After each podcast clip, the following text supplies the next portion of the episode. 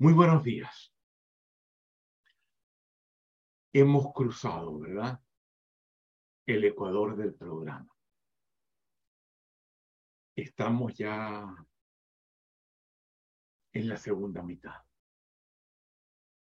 Y corresponde a una presentación que yo creo que es particularmente importante porque está en el centro mismo de lo que queremos hacer.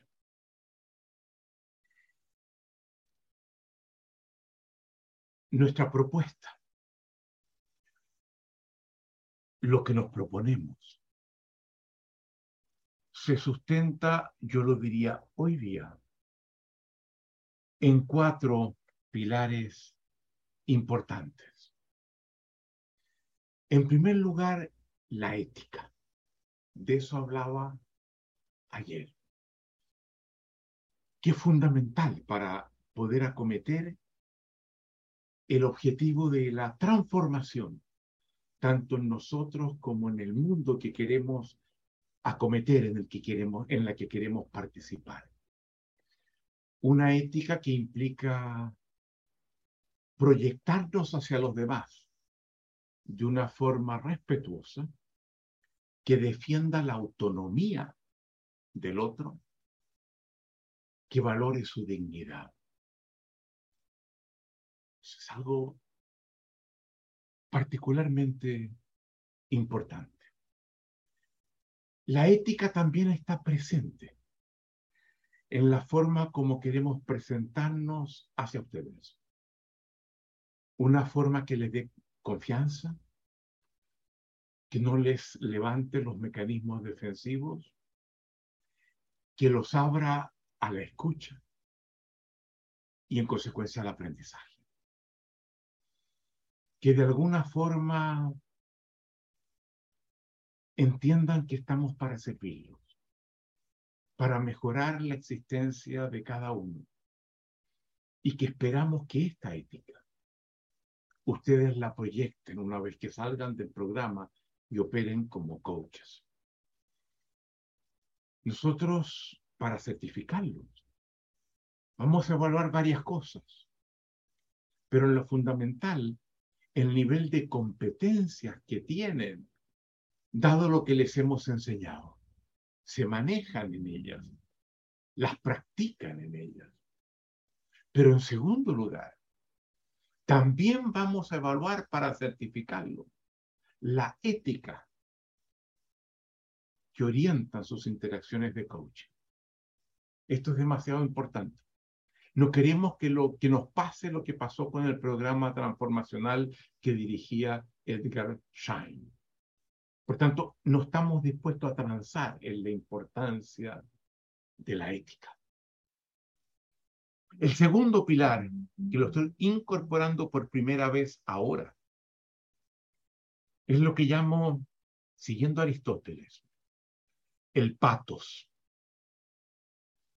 Esta enseñanza que procuramos impartirles, queremos que ustedes les llegue de una forma especial, que los deslumbre, que los haga sentir mejor, que sientan que están en un en algo que los lleva a elevarse, que ya mejora la calidad de la vida por estar en el programa la respuesta emocional que ustedes nos ofrecen, dada nuestra postura ética. Y esperamos que ustedes, cuando ejerzan esta disciplina, también en sus coaches, en la gente frente a la cual se proyecten, sean capaces de producir ese patos de pasión, de emocionalidad, que, le, que permite mirar la existencia desde, desde la altura. En segundo lugar, nuestra propuesta tiene un compromiso muy importante con lo que llamamos el rigor conceptual, lo que Aristóteles llama el logos. el fundamento que entregamos en lo que proponemos. Fundamentos teóricos los mejores. Nos apoyamos en las principales corrientes filosóficas que a partir del siglo XIX se han desarrollado. Si hay cuatro filósofos fundamentales en esta propuesta que no los tocamos particularmente en forma especial en el ABC, pero en los que profundizamos en el programa avanzado, son Nietzsche, son Heidegger, es Wittgenstein, que inaugura la filosofía del lenguaje, y es Derrida. Y luego nos abrimos a otras corrientes filosóficas y nos apoyamos en disciplinas científicas para darle el mayor sustento a la propuesta. Que no fallemos, no nos vayamos por propuestas New Age, por propuestas un poco esotéricas que invocan corrientes de poco fundamento. Tercer pilar. Y el cuarto pilar es lo que, llegamos, es lo que llamamos capacidad de transformación eficaz. Que esta no sea una propuesta interesante, bien fundamentada, que los ilumine, que los entusiasme, que logren admirarla por lo que les muestra, que les permite tener una mirada más poderosa para ver las cosas. Eso es insuficiente. Queremos que eso que les entregamos los conduzca a la transformación del mundo, de otros, con la disciplina de coaching ontológico, y de manera muy especial de ustedes mismos. Es lo que Nietzsche llama la voluntad de poder que podamos hacer cosas mayores y mejores. No poder sobre otros. Capacidad de acción, capacidad de transformación. Que esto no quede encerrado en espacios como los de la academia, sino que salga a la calle y nos empodere a todos. Capacidad de transformación eficaz. Cuatro pilares de esta propuesta. Y nos esmeramos mucho de ser fieles a esos cuatro. Y cuando vemos que hay gente dentro de los programas que no encarnan esos cuatro pilares, es algo que nos preocupa mucho. Lo vemos primero como un problema nuestro que tenemos que resolver nosotros pero también nos interesa que ustedes entiendan el compromiso que tenemos en esta dirección para que, para que se sumen. Y aquí nadie va a salir herido, nadie va a salir resentido, nadie va a salir humillado, nadie va a salir desvalorizado. A partir de esas cuatro pilares, yo quiero abrir un tema que es muy importante que llamamos nosotros la estructura ético-emocional del programa. Podríamos decir la estructura ética. De esta ética que aludíamos, ¿en qué podemos resumirlo? ¿Cuáles son sus ejes principales? Pero añadimos emocional porque esa ética de la que vamos a hablar ahora también se expresa en lenguaje emocional. Está amarrada a ciertas emociones. Y yo quiero presentarles cuáles son los seis ejes ético-emocionales que definen nuestra propuesta y que esperamos que hagan suyos. Los abordamos en dos fases a partir de dos triángulos. El primer triángulo lo vamos a llamar el triángulo del valor. y pido a Alex que vayas a la lámina 79, que es este que está acá. Ahí tenemos el triángulo del valor, que tiene tres vértices, y en cada vértice tenemos un eje con una emocionalidad positiva y otra negativa. Y tenemos el compromiso por la positiva que aparece allí.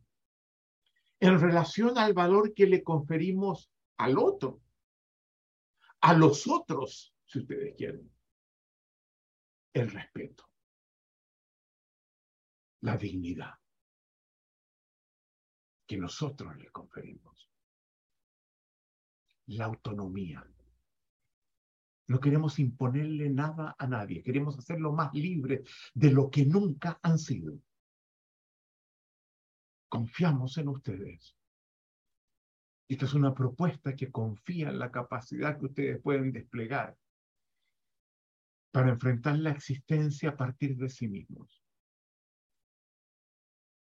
Y por tanto rechazamos una relación con el otro, con los otros, con ustedes, que los invalide, que los descalifique, que los maltrate. Y cuidado, el coaching ontológico tiene una historia que nace del maltrato, de la falta de respeto de la negación de la autonomía. Y hemos tenido nosotros como escuela que hacer un giro fundamental de escuelas en las que hemos estado cerca, que vimos lo que hacían, para colocarle en una plataforma ética distinta. Vamos a la izquierda. El valor con el que me miro a mí mismo, que me confiero a mí mismo, no al otro esta vez.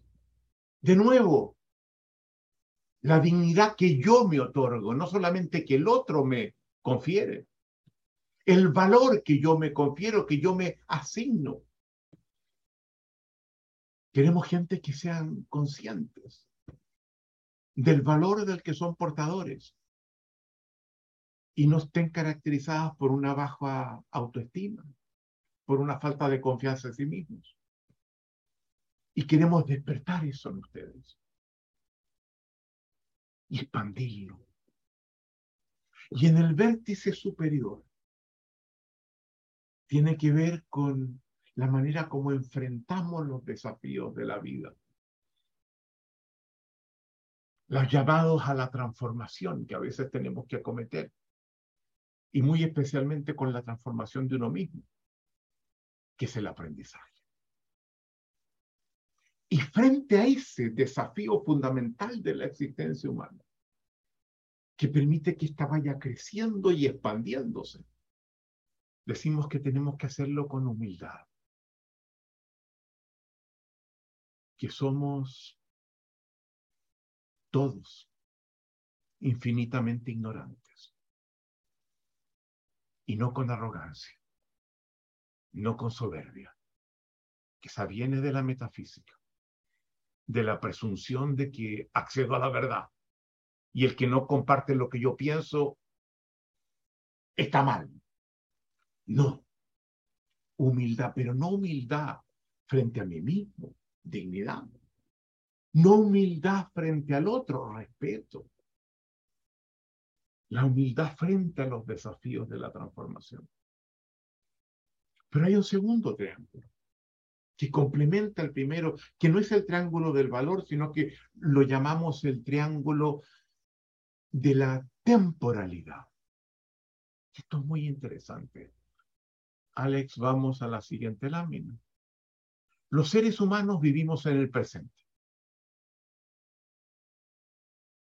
Pero en el presente, en el que estamos y vivimos, traemos un pasado que hizo que el presente fuera como lo es. Y en ese presente comprometemos un futuro que logramos anticipar, que logramos proyectar, que logramos imaginar, que esperamos que guíe las acciones que hoy emprendemos, ese futuro al que aspiramos. Entonces, en ese presente viven los tres tiempos del pasado, el presente y el futuro.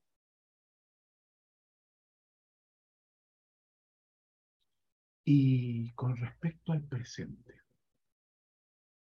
Comencemos por el presente. Nuestra propuesta insiste, y lo hemos hecho en los dos encuentros,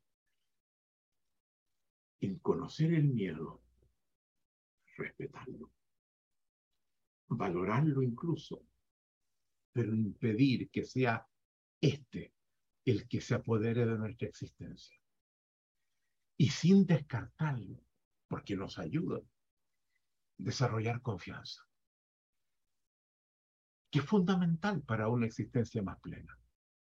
Y hemos hablado en el primer encuentro sobre el miedo, directamente. Y hablamos ayer sobre la confianza. Pero también hablamos de distintas formas donde los ejes que veíamos en el triángulo pasado fueron abordados. Por ejemplo, del respeto hablamos cuando hablábamos de, de la escucha, para comprender al otro el respeto. Cuando hablamos del observador, hablamos también del respeto. Porque si yo presumo como observador de que mi manera de dar sentido a la realidad es la única válida ontología metafísica, automáticamente dejo de respetar y escuchar a los demás que piensan distinto. ¿Se dan cuenta? El respeto al otro. Cuando hablábamos de la dignidad individual hacia uno mismo, la importancia de decir que no, la importancia de colocar límites, la importancia de pedir de no desvalorizarse y decir, ¿por quién soy yo para pedir? No. Y negociar y no imponer, pero procurar expandir el espacio que cada uno tiene. Y cuando hablábamos de los desafíos de la transformación, cuando hablábamos del aprendizaje, ¿se acuerdan ustedes que decíamos? Lo que sabemos es finito es siempre finito. Y lo que no sabemos es siempre infinito. Y basta decir eso para entender entonces que todos somos siempre infinitamente ignorantes.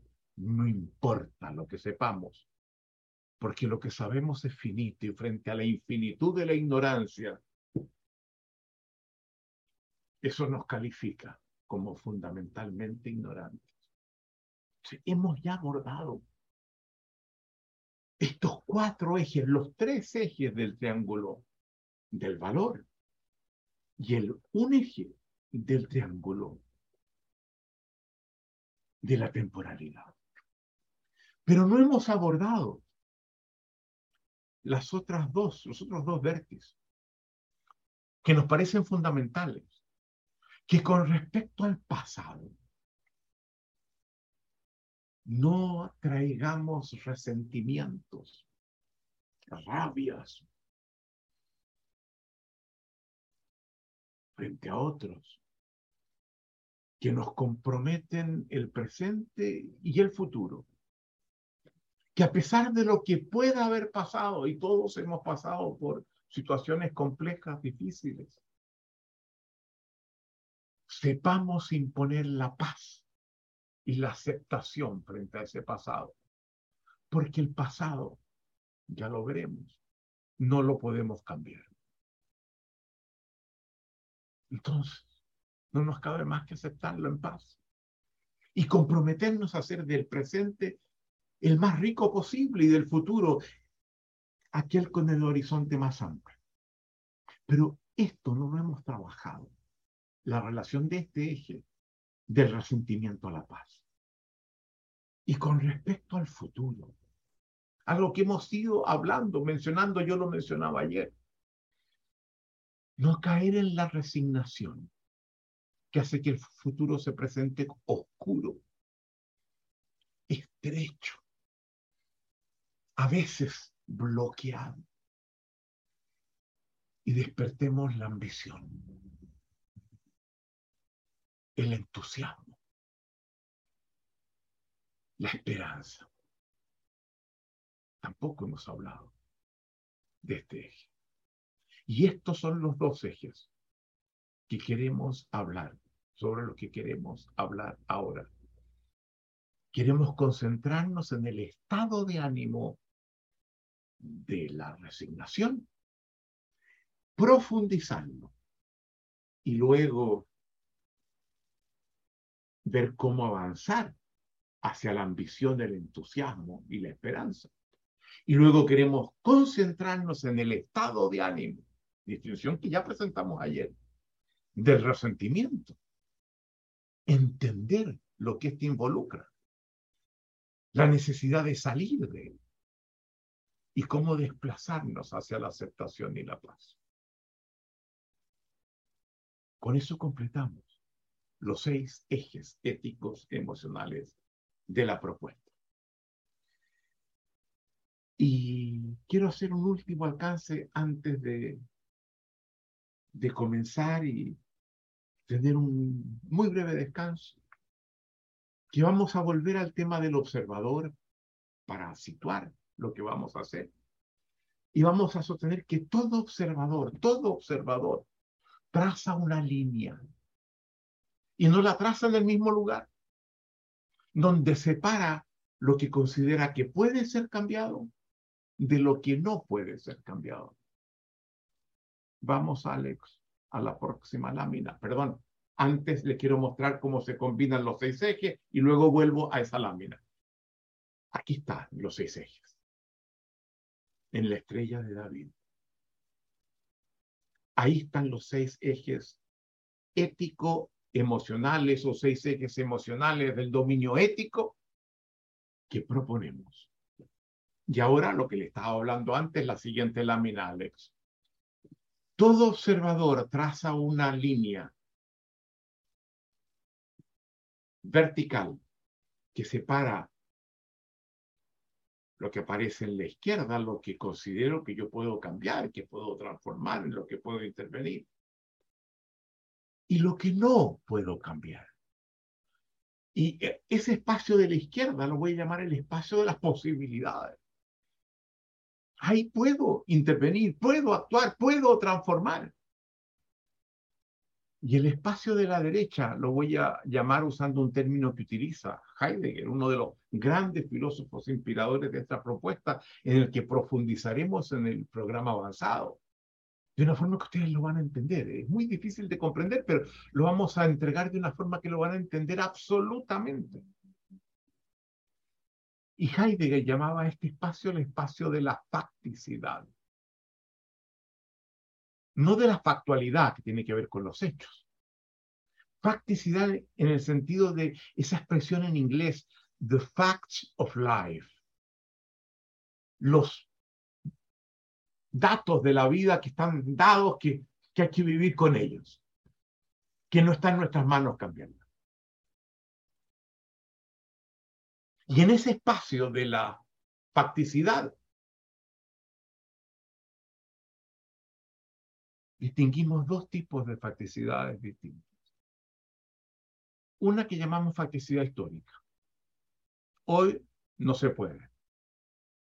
Hoy, hoy día no cabe concebir que la Iglesia Católica, por ejemplo, tenga una papa mujer, papisa, porque la normativa vaticana no lo permite. Pero no es descartable que en el futuro eso pueda suceder. Ya hemos tenido presidentas mujeres, hemos tenido autoridades a todos los niveles, mujeres.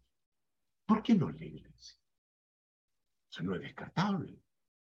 Es una facticidad histórica que hoy no se puede, pero podemos trabajar para que en el futuro eventualmente se pueda. Trabajar para crear, para trasladar eso de una facticidad histórica a una posibilidad presente. Pero hay lo que llamamos también facticidad genérica, o si ustedes quieren, ontológica son juicios y por lo tanto todo juicio es disputable. Pero aunque son juicios y disputables, nos cuesta mucho imaginar que lo que les voy a mencionar pueda ser alterado. Y hay tres cosas que yo creo que yo coloco en esa facticidad ontológica o genérica. Lo primero, No podemos cambiar lo que ya pasó, los hechos del pasado. Y esto es muy importante para trabajar el resentimiento. Los griegos decían, ni los dioses pueden cambiar lo que ya pasó. Se tienen que someter a ello. Lo que ya hicieron. El hecho de que mi, mi padre se fue cuando yo tenía seis años de la casa. Pasó. Puedo cambiar la interpretación que tenga sobre eso, pero el hecho no lo puedo cambiar. Practicidad genérica. No puedo cambiar el hecho de que mi cuerpo se somete a las coordenadas del tiempo y el espacio y solo ocupa un punto del eje del espacio con un punto del eje del tiempo. Y ahora estamos viendo cómo a partir del metaverso, a partir de los mundos virtuales, podemos entrar en otros, en otros espacios y en otros tiempos, pero el cuerpo sigue estando donde está. Aquí yo digo, de repente capaz que logremos trasladar el cuerpo en el futuro. Me tiendo a inclinar que no. Y por eso que yo lo conozco en una faticidad genérica. Tercera, no podemos cambiar la facticidad de la muerte. Podemos hacer muchas cosas para no morir pronto, para cuidarnos, para que la vida dure más. Pero tarde o temprano vamos a morir. Somos seres mortales. Los griegos tenían una idea interesante sobre los seres humanos. Les costaba acercarse mucho tiempo a ellos porque olían a muerte. Llevaban la muerte consigo. Interesante los griegos, ¿verdad? Eso lo leí hoy día en el país, en el diario El País, lo que les digo. Tres facticidades. Sin embargo, esa, esa línea podemos cortarla con una línea horizontal, donde frente a lo que la mayoría ve como posibilidad y la mayoría ve como facticidad, hay unos que rechazan que eso sea una posibilidad, o hay otros que la aceptan, o rechazan que eso sea una facticidad y otros la aceptan. Y eso crea cuatro espacios. Y quienes rechazan que una posibilidad es realmente una posibilidad, decimos que caen en resignación.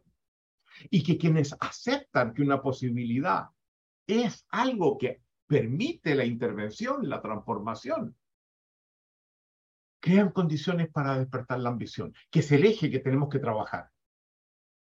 Y lo mismo, quienes luchan por algo que pasó que no debió haber pasado, que cómo que pasó sabiendo que no lo pueden cambiar, promueven el resentimiento. En cambio, quienes saben, bueno, pasó, ya pasó, ¿qué se le va a hacer? Yo lo acepto y me concentro en el presente y el futuro que los tengo a mi disposición. En vez de intentar pelear con el pasado que no lo puedo cambiar, desarrollan paz. Y lo que vamos a hacer ahora es tomar esos dos ejes tomar el eje de la resignación, usar para entenderlo bien los conectores que ya vimos ayer de la emocionalidad con la corporalidad y de la emocionalidad particularmente con el lenguaje. Comprenderlos mejor, comprender ese estado de ánimo, usar el poder de los conectores para entrar en ese mundo que es tan difícil de, de acceder a él. Y una vez que entendamos, yo les voy a pedir que se conecten con ese estado de ánimo tóxico de la resignación, lo identifiquen en ustedes, lo escriban algunas resignaciones que ustedes tienen, y eso es muy importante, para yo luego mostrarles cómo pasar a la ambición y que ustedes puedan usar lo que yo les voy a decir para superar esas resignaciones que estoy. Y lo mismo lo vamos a hacer con el resentimiento. Eso es lo que nos proponemos. En dos presentaciones distintas, tomémonos cinco minutos y volvemos. Gracias.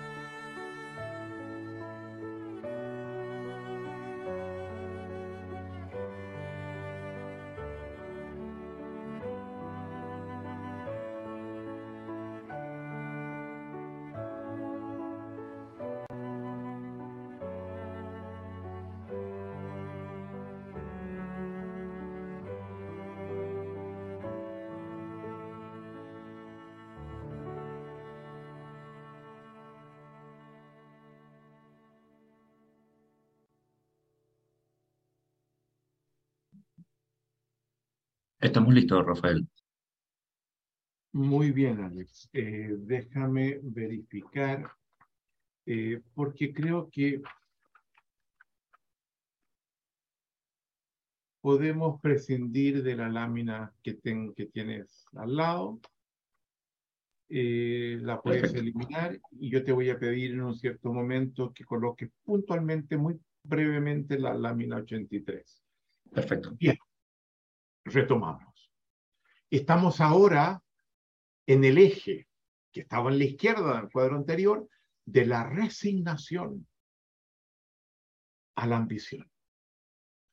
¿Cómo lo vamos a hacer? Yo les decía, vamos a tomar los conectores, porque es muy difícil hacerlo concentrado solamente en el dominio de la emocionalidad.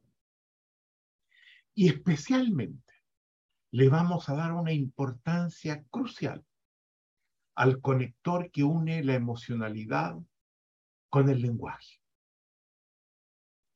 los juicios y vamos a tomar las reconstrucciones que veíamos ayer, la que nosotros hicimos, que puede ser un poco arbitraria, puede ser sin duda mejorada. No es la verdad, no es la reconstrucción que hay que hacer, es la que nosotros hicimos. Puede haber mejores. Vamos a tomar esa. Y tomando esa, la vamos a utilizar usando, usando un término que se utiliza en estrategia militar.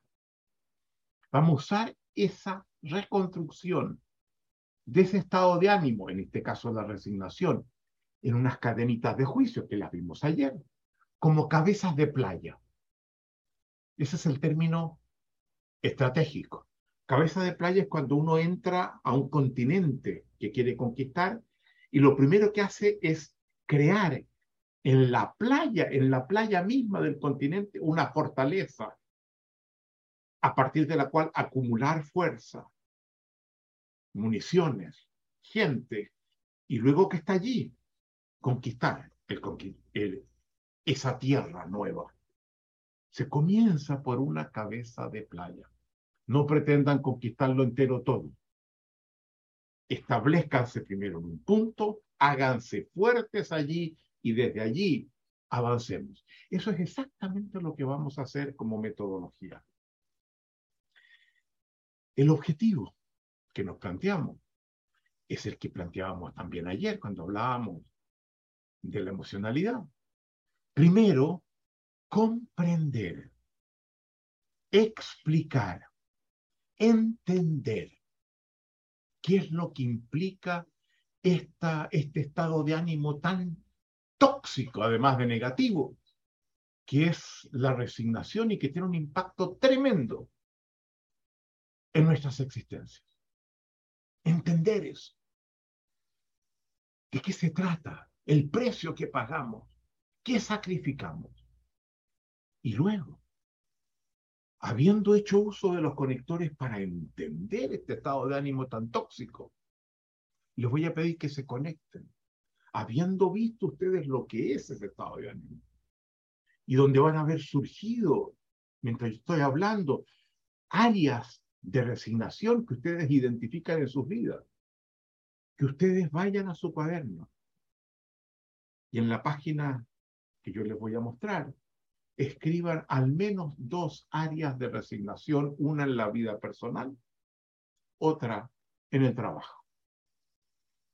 Confidencial para ustedes, no tienen que compartirlo. Si quieren compartirlo después, lo hacen. Ustedes son autónomos pero no les vamos a pedir nosotros que lo compartan. Entonces, coloquen realmente en forma descarnada lo que sienten. Y si, no lo quieren compartir, no lo comparten. Pero trabajen con aquello que los impacta más.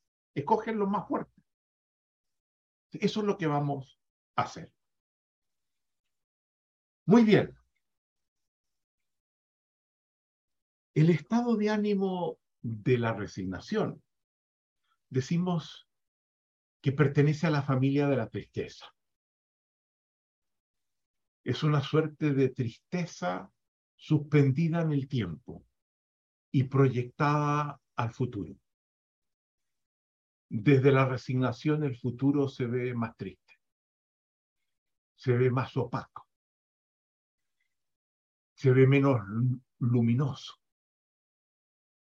se ve más oscuro. Es un estado de ánimo altamente contaminante.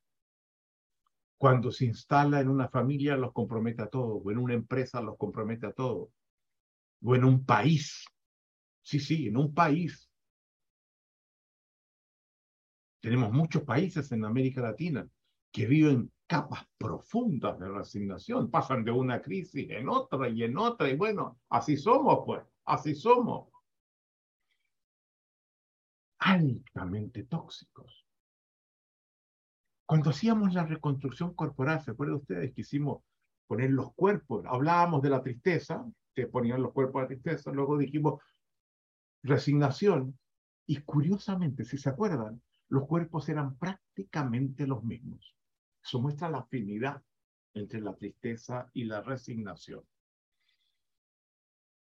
La tristeza eh, es una emoción asociada al juicio de una pérdida irreparable, de una posibilidad perdida. La resignación implica la aceptación de una vida que incluye carencias, insuficiencias, insatisfacciones importantes. Nosotros a la resignación, la bautizamos. Le colocamos un nombre que la caracteriza. La llamamos la emocionalidad de la impotencia. ¿Por qué? Porque cuando estamos en resignación, nuestro poder creativo se opaca. Y nuestra acción pareciera que no hace diferencia, pierde valor, se devalúa sacrificamos nuestra capacidad transformadora. Y eso, por Dios, tiene un impacto importantísimo en nuestras vidas. Y cuando estamos en la resignación, esto es muy interesante, cuando estamos en distintas emocionalidades, tenemos voces interiores que aparecen en las distintas emocionalidades, particularmente en los distintos estados de ánimo. Hay voces interiores espontáneas que surgen. ¿Y cuáles son esas voces que identificamos cuando estamos en la resignación? ¿Y para qué? Si nada va a cambiar. Es inútil hacer cualquier cosa. Todo a lo mismo. Eso no es posible para mí. Yo no puedo modificar eso. Las tienen, ¿verdad? ¿En relación a qué? ¿Cuándo surgen esas voces? ¿En qué ámbito esas voces emergen? Porque esas voces muestran la resignación. Pero hay otras voces. Otras voces que son muy importantes que yo se las voy a mencionar porque quiero que ustedes devengan alérgicos a esas voces. Son algunas voces indirectas que buscan justificar, que buscan legitimar esa impotencia. Una de ellas. Sí, pero tú sabes. Y por allí nos vamos. Sí, pero. Cuando escuchen sí, pero, escuchen resignación. Y estén alertas. Lo que pasa es que, es que, es que, es, deja que, es que te voy a explicar. Y viene una explicación, no, no, viene una justificación que legitima la impotencia. queremos que devengan alérgicos a esas voces. Y cuando las escuchen, traten de disolverlas en ustedes y en otros. Veamos cómo hacíamos la reconstrucción lingüística de la resignación. La vimos ayer, voy a repetirla. Considero que nada ni nadie puede mejorar esta situación. Todo da lo mismo. No importa lo que yo u otros hagan, eso permanecerá exactamente igual. ¿Se da cuenta? Digo eso. Y ustedes ven cómo se llena de resignación el espacio. ¿Se dan cuenta cómo la reconstrucción lingüística genera el estado de ánimo? Y cómo el estado de ánimo se articula en estas cadenas de juicio que están presentes en la reconstrucción que hacíamos. Y esto es muy importante porque eso nos muestra que la resignación es restrictiva, resta poder. Y el poder era uno de los pilares que yo les mencionaba antes de esta propuesta. Por tanto, nos preocupa porque nos quita poder. Poder, como les decía, como capacidad de acción, de transformación y no de someter a los demás o imponerles nuestra voluntad. Ese es el poder que resta. Y tiene un efecto corrosivo inmenso en los equipos, en las organizaciones, en todos los sistemas sociales donde la resignación se instala. En la pareja, en la familia, con los hijos, en el país. Es impresionante cuando uno recorre América Latina y, y ve cómo cambia el nivel de resignación en los países. muy interesante detectar esto. La resignación restringe nuestra existencia, reduce nuestro ámbito de acción, limita nuestros resultados, compromete nuestras relaciones, afecta la convivencia con los demás. ¿Se dan cuenta?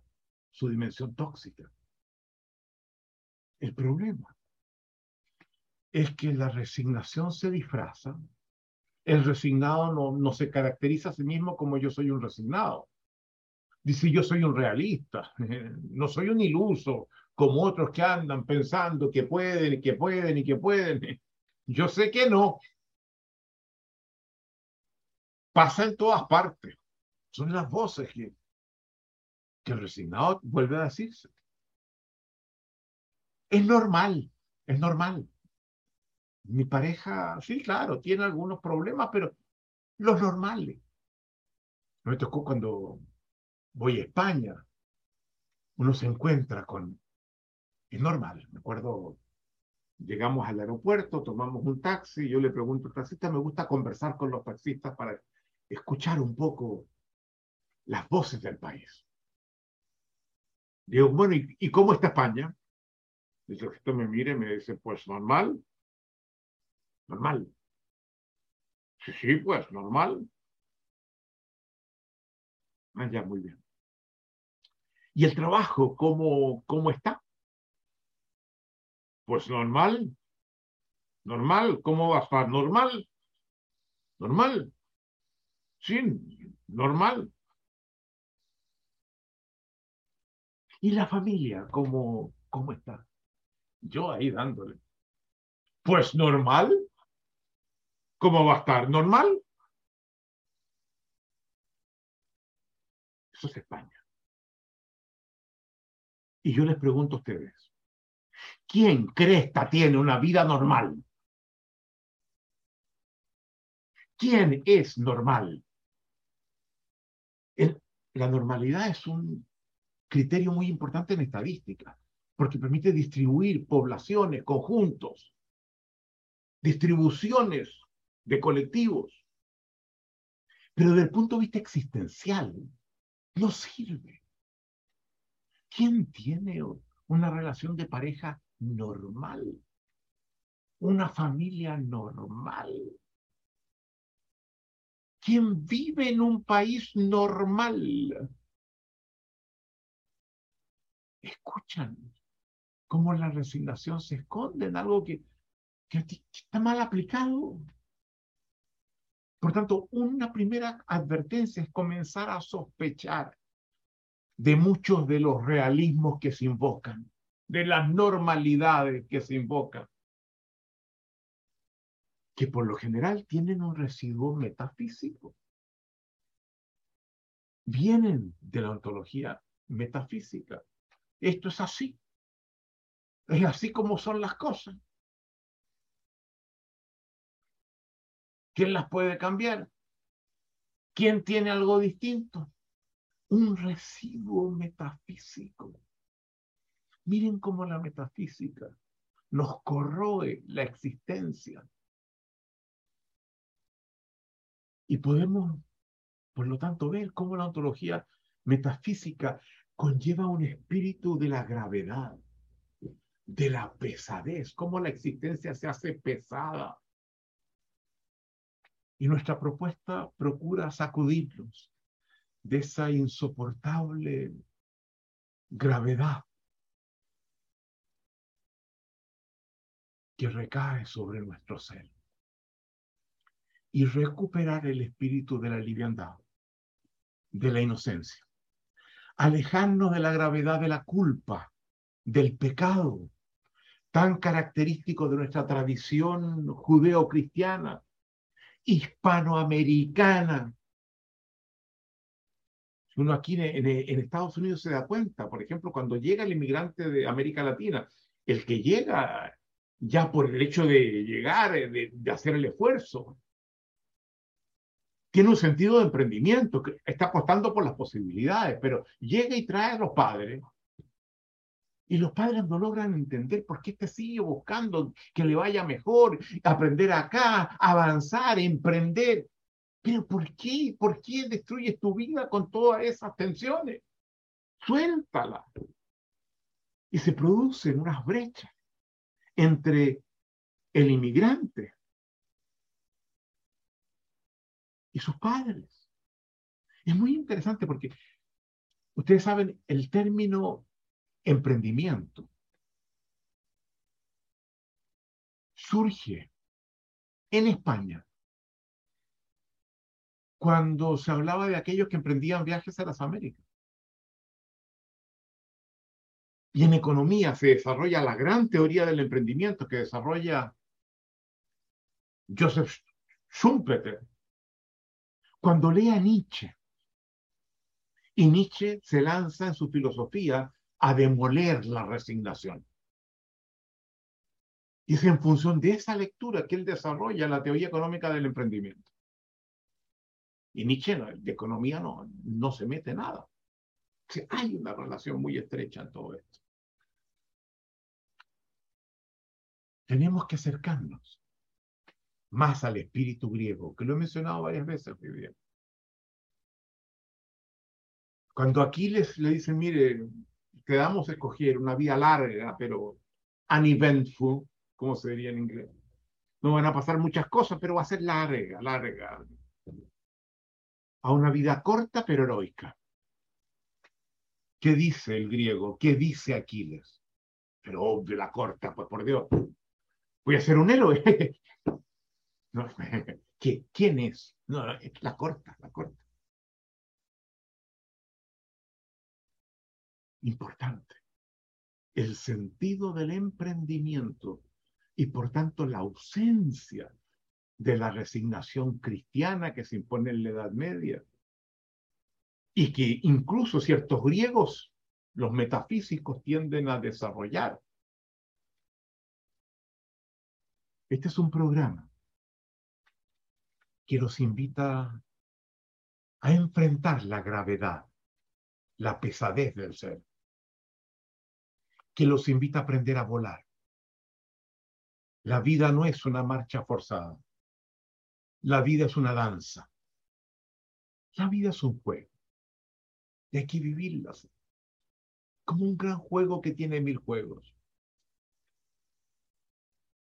La vida es una danza. Y Nietzsche decía, yo solo podría creer en un Dios que sepa danzar. Si no sabe danzar, no merece que creamos en él. Interesante, ¿verdad? Hay una propuesta en psicología nueva Ah, les hablaba ayer de la psicología positiva. Una propuesta de una psicóloga que hoy día enseña en la Universidad de Stanford, Carol Dweck, algunos que son psicólogos la deben haber conocido, que habla de dos mentalidades distintas, dos tipos de observadores distintos, decimos nosotros. Ella, como es una psicóloga cognitiva, ve mentalidades, ve pensamientos, ve eh, estructuras cognitivas que están en juego. Lo que ella llama la mentalidad fija y la mentalidad dinámica. The fixed mindset y the growth mindset.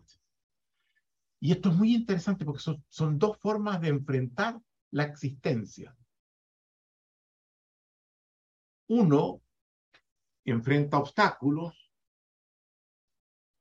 y dice, bueno, ¿qué, le voy a hacer? Ya. Aquí, hasta aquí llego. Y el otro dice que tengo que aprender. Para superarlo, para crecer. Y ella hace un estudio. Y muestra en distintos dominios de la vida social, las celebridades del espectáculo, los políticos, los académicos destacados, los empresarios, emprendedores que les va bien, frente al resto, frente a los que no destacan. Y descubre que los que destacan tienen lo que ella llama growth mindset. Una un tipo de observador comprometido con el crecimiento. Que celebran cuando no pueden porque dicen, ahora puedo aprender. Vaya, aquí hay algo en lo que tengo que concentrarme. Y empiezan. Por ejemplo, Michael Jordan, que es uno de los basquetbolistas más espectaculares que había en la historia de los Estados Unidos. Cuando comienza no era un basquetbolista importante. Tenía miles de problemas, pero se puso a entrenar frente a cada uno de los problemas. Y terminó siendo un basquetbolista que volaba con la pelota, saltaba por la pelota, iba casi en cámara lenta con la pelota y ¡pum! la colocaba.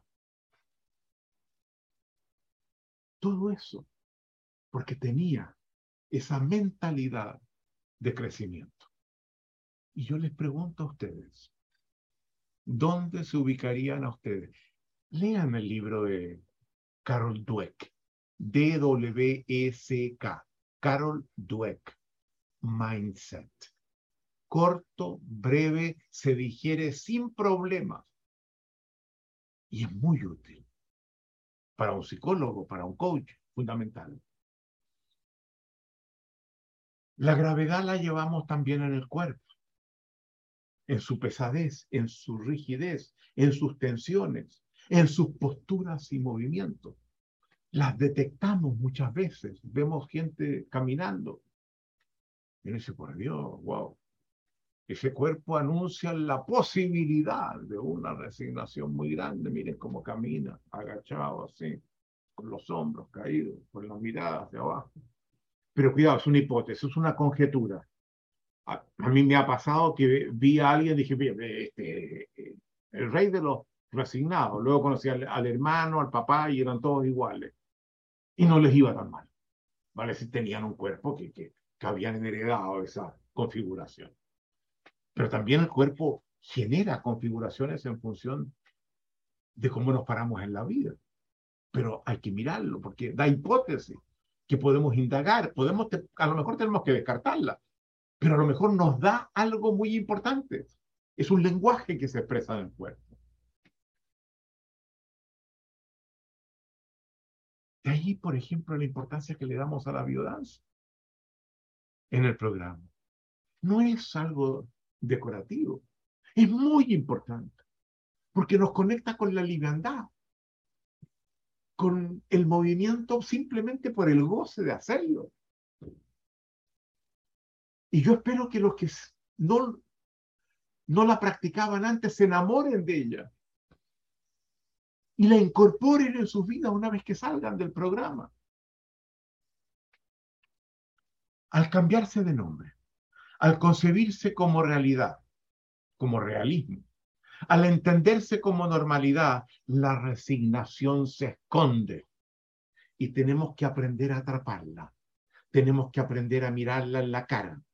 Tenemos que rasgarle sus disfraces, sus falsos ropajes. Tenemos que desnudarla y exponerla tal cual ella es. De allí que sea importante las voces de la resignación a las que aludimos y las expresiones corporales que muchas veces la acompañan. Hay una relación muy importante. Este es un tema que a mí me encanta. Entre la resignación y el liderazgo. El líder es una persona que suele redefinir lo que una comunidad considera que es posible. Mueve la línea para toda la comunidad. Transforma el espacio emocional de la comunidad. Produce un incremento en la positividad emocional de esa comunidad. Muestra posibilidades que otros no observaban. Despierta la ambición. Conduce a su comunidad a la acción. Pero lo más importante, escuchen bien, lo más importante que el líder hace es el hecho de que modifica el ser de esa comunidad y el ser de sus miembros. Esto es lo más importante. Y lo que he dicho no lo pueden entender. Es como, ¿qué es esto? Que modifica el ser de la comunidad y el ser de los miembros de la comunidad. Y esto es lo más importante. Para que lo vean, tengo que mostrarse. El lenguaje se puede utilizar para argumentar, para demostrar, o se puede utilizar para mostrar.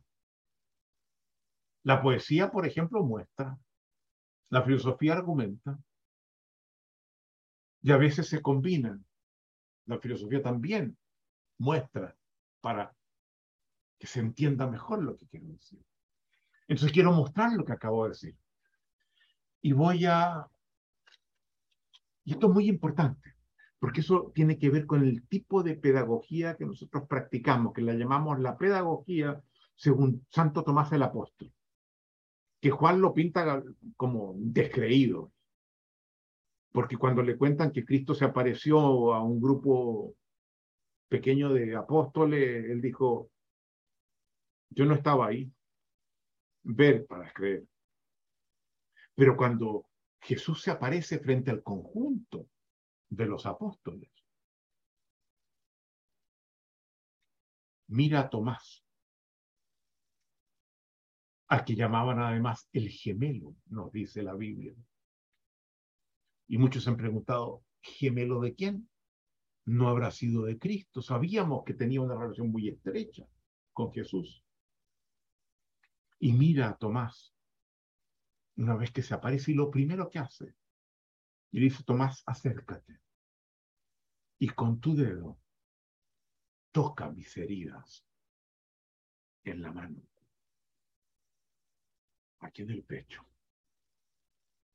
Y Tomás se acerca, trémulo y lanza el dedo. Hay un cuadro de Caravaggio, búsquenlo en internet. Santo Tomás tocando las heridas de Jesús. Y toca las heridas, las siente. Y cuando las toca le dice a Jesús, Señor mío, Dios mío. Tomás es el primer ser humano que llama a Jesús Dios. Y esa es la fuerza que tiene el mostrar. Y en nuestra pedagogía ustedes ya lo han visto. No solo argumentamos, no solo mostramos distinciones, procuramos también mostrar. Y en esto que acabo de decir, voy a recurrir a Santo Tomás para mostrar. Y les voy a hablar de una película para que la vean y la van a ver. Una película que para mí es de las mejores películas de la historia del cine. Y se las voy a mencionar y se van a dar cuenta que no la conocen. porque fue una película hecha el año 1927 por un gran director francés, Abel Gance, en la que trabajaba uno de los actores más importantes que ha tenido Francia, Antonin Artaud, que dura cerca de cuatro horas. Una película que es una de las últimas películas del cine mudo, que tiene tres pantallas que se proyectan hay tres cámaras que proyectan una pantalla que parece efecto CinemaScope, inmensa de grande, para mostrar lo que Abel Gons quiere mostrar, pero con tres pantallas, tres filmaciones distintas y simultáneas. Una película que trata sobre un gran líder, Napoleón.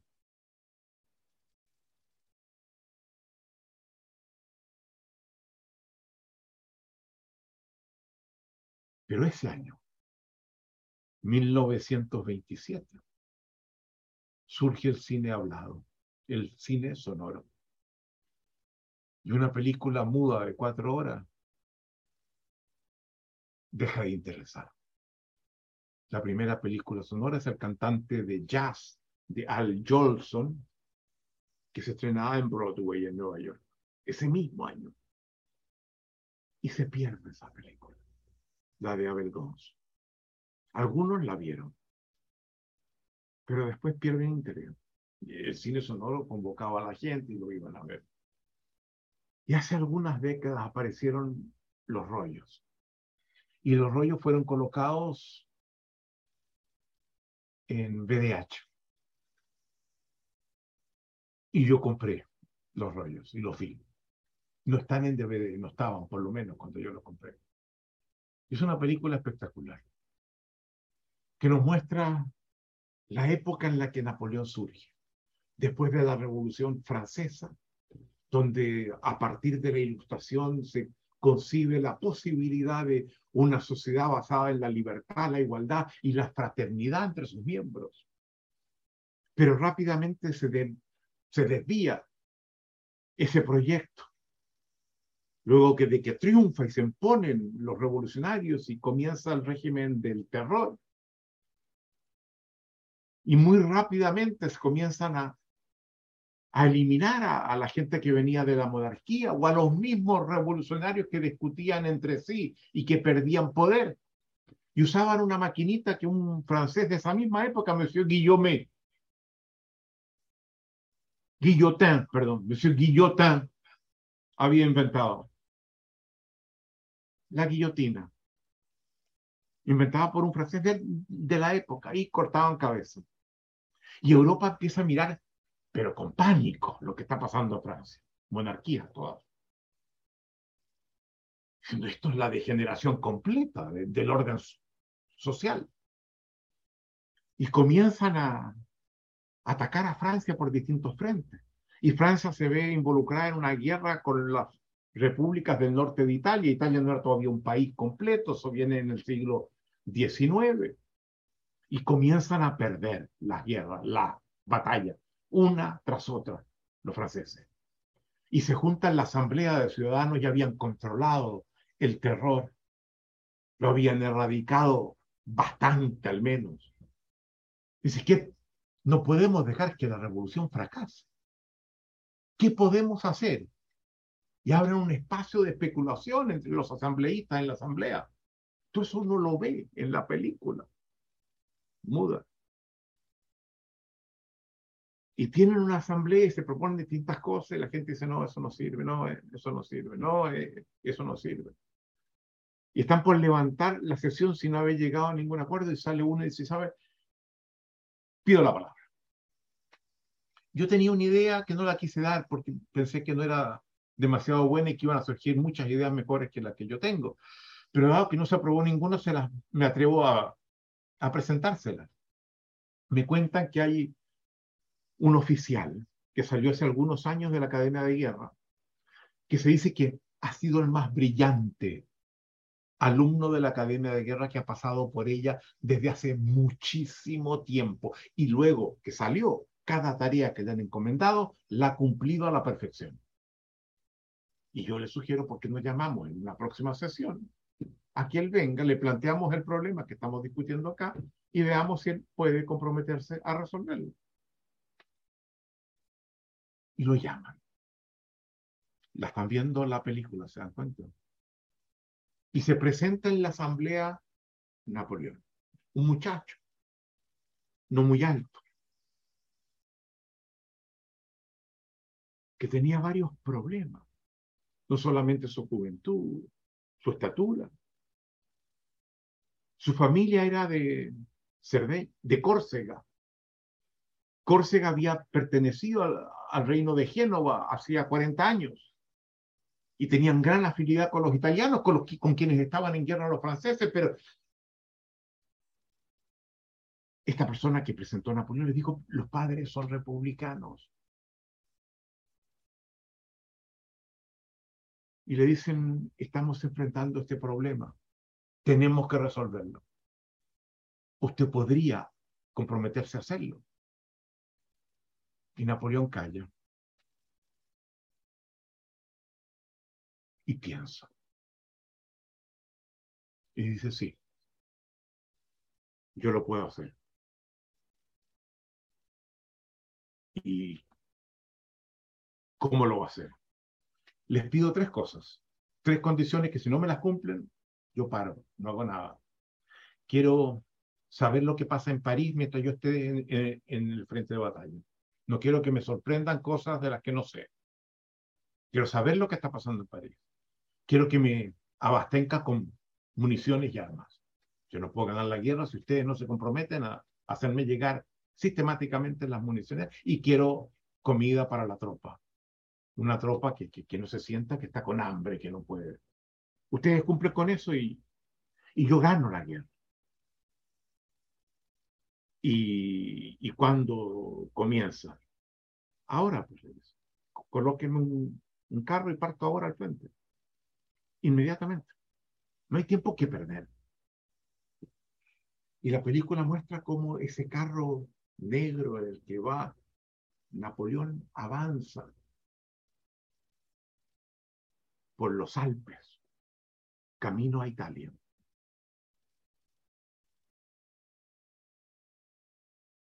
Y cómo van llegando jinetes a caballo que le pasan hojas para que lea lo que está pasando en París, cumpliéndole al dedillo lo que habían establecido. Y llega donde están las tropas eh, estacionadas y están dedicadas al pillaje en completa desmoralización, no hay disciplina alguna. Los oficiales están tirados en el suelo y la cámara los va mostrando. Con las botellas tomando, borrachos, con los uniformes abiertos. Y uno dice, Dios mío, nadie le dijo con lo que se iba a encontrar. Esto es la escoria. Basura lo que le tocó. ¿Cómo va a ser lo que prometió? y Napoleón mira lo que uno está viendo y llega a un lugar y dice, sabe, paren aquí, aquí tengo un espacio, colóquenme la carta y quiero que en media hora toda la oficialidad esté presente porque me quiero dirigir a ella. Y llegan los oficiales tambaleándose con las botellas en las manos, los uniformes abiertos. Ven a Napoleón, este muchacho, bajo, que dice, señores, quiero hablarles y contarles la misión que nos vamos a proponer. Y comienzan a reírse de él. Y Napoleón sigue hablando. Y los oficiales comienzan a mirarlo con más atención. Y botan las botellas. Y se arreglan el uniforme. Y uno dice, Dios mío,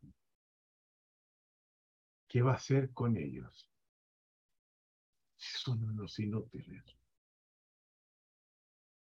Esos oficiales les brindaron sus nombres a las grandes avenidas de París y fueron los militares más importantes que tuvo Europa durante mucho tiempo. Y sin duda, de los más importantes que ha tenido Francia en su historia. el líder cambió como eran. Y Francia cambió como era. Y un orgullo se apoderó de Francia.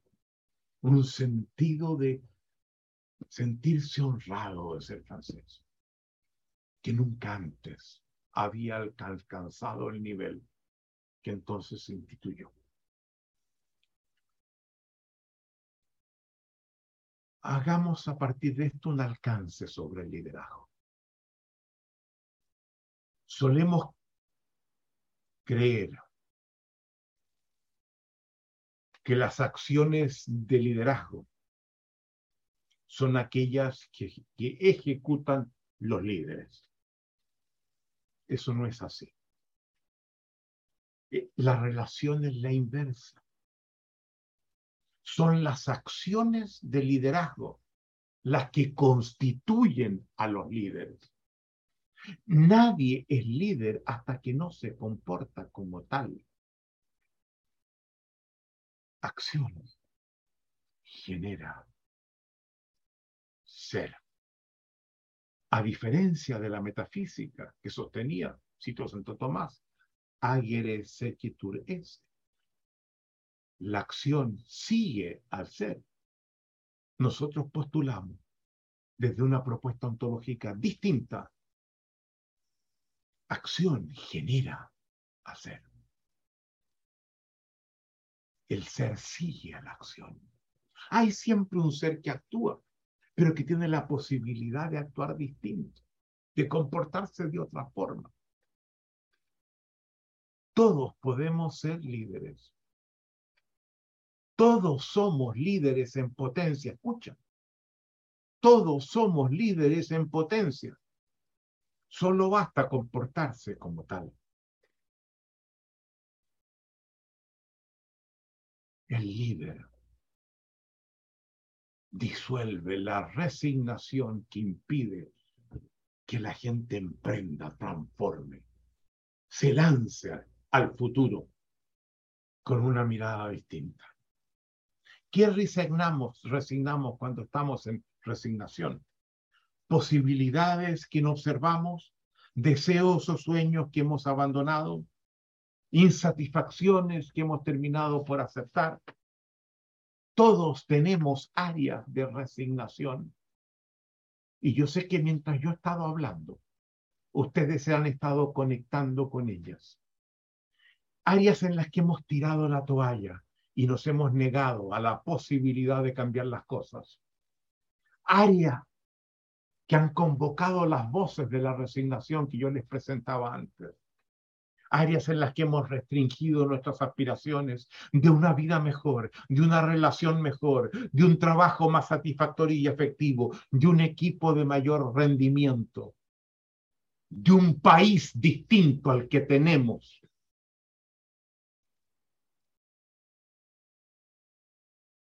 Ustedes tienen que trabajar con ustedes mismos, primero, como exigencia para llegar a ser coaches y poder intervenir con eficacia en otros. Y aquí tenemos un área de trabajo. Y yo les pido, Alex, la lámina que sigue, la 83, que vayan a esta lámina que está en el cuaderno que ustedes tienen. En la parte de arriba, coloquen al menos una resignación, escríbanla, sáquenla de ustedes, colóquenla fuera para que la puedan mirar desde adentro afuera.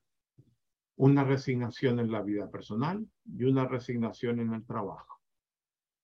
Y pregúntense, ¿cuál es el precio que pago por mantenerla? Un minuto. No más. Coloquen el nombre de la persona, coloquen una señal que ya sepan de qué se trata, en un lado y en otro, que yo les voy a mostrar cómo se sale de allí.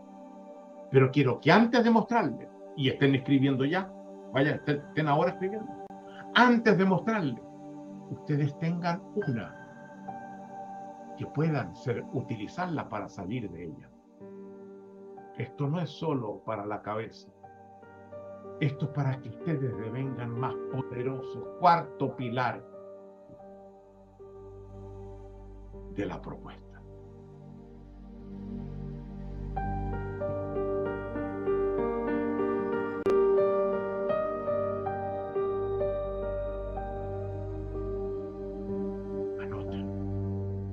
ya es un primer paso. El sacarle, colocarla en el papel, ya es un primer paso en el aprendizaje. No lo rechacen ese aprendizaje. Den ese primer paso. Y yo quiero que al final del programa ustedes puedan volver a esa página y decir, wow, miren dónde estaba. Miren dónde estoy. Este es un programa que no solamente pretende formar coaches, pretende formar líderes. Y los líderes cambian el ser de una comunidad y de quienes la conforman. Y la nuestra es una comunidad.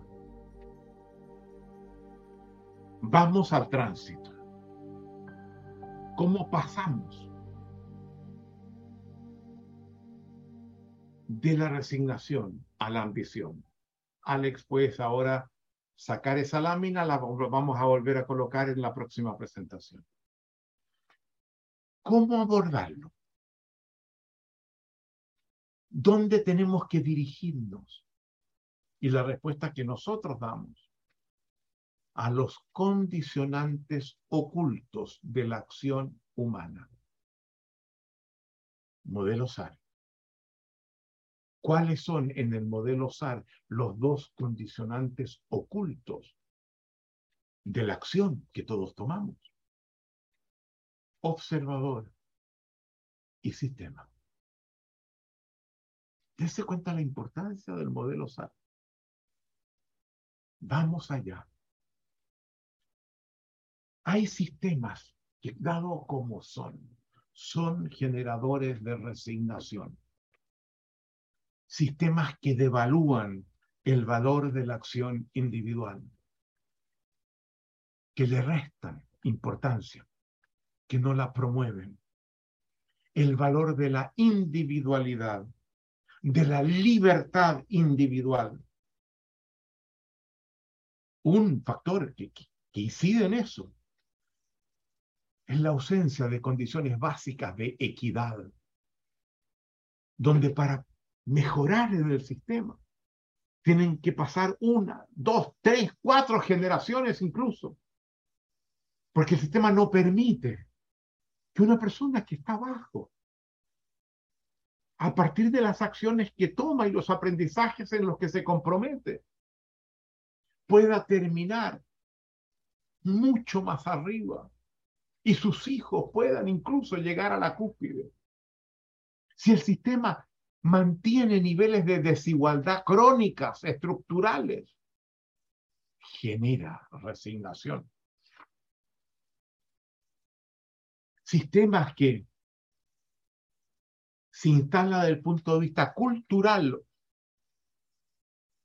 un etos contra el logro y la, y la superación, donde la gente exige que el Estado le reconozca derechos y le dé tales y cuales cosas, lo que en inglés se llama entitlements. Yo estoy, merezco este derecho, la salud, el trabajo, la pensión, la vivienda, etcétera me los tienen que dar y salgo a la calle a, pedir que me los den, que me los den.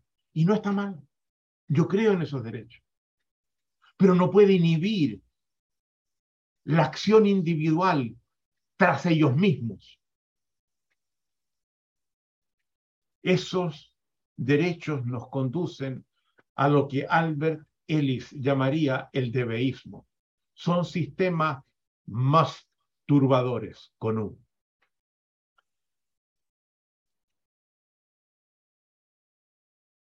Sistemas en los que se impone el clientelismo, donde los que tienen poder lo reparten entre la gente, las relaciones sociales que tienen alrededor, amigos o familiares, sistemas que permiten la corrupción,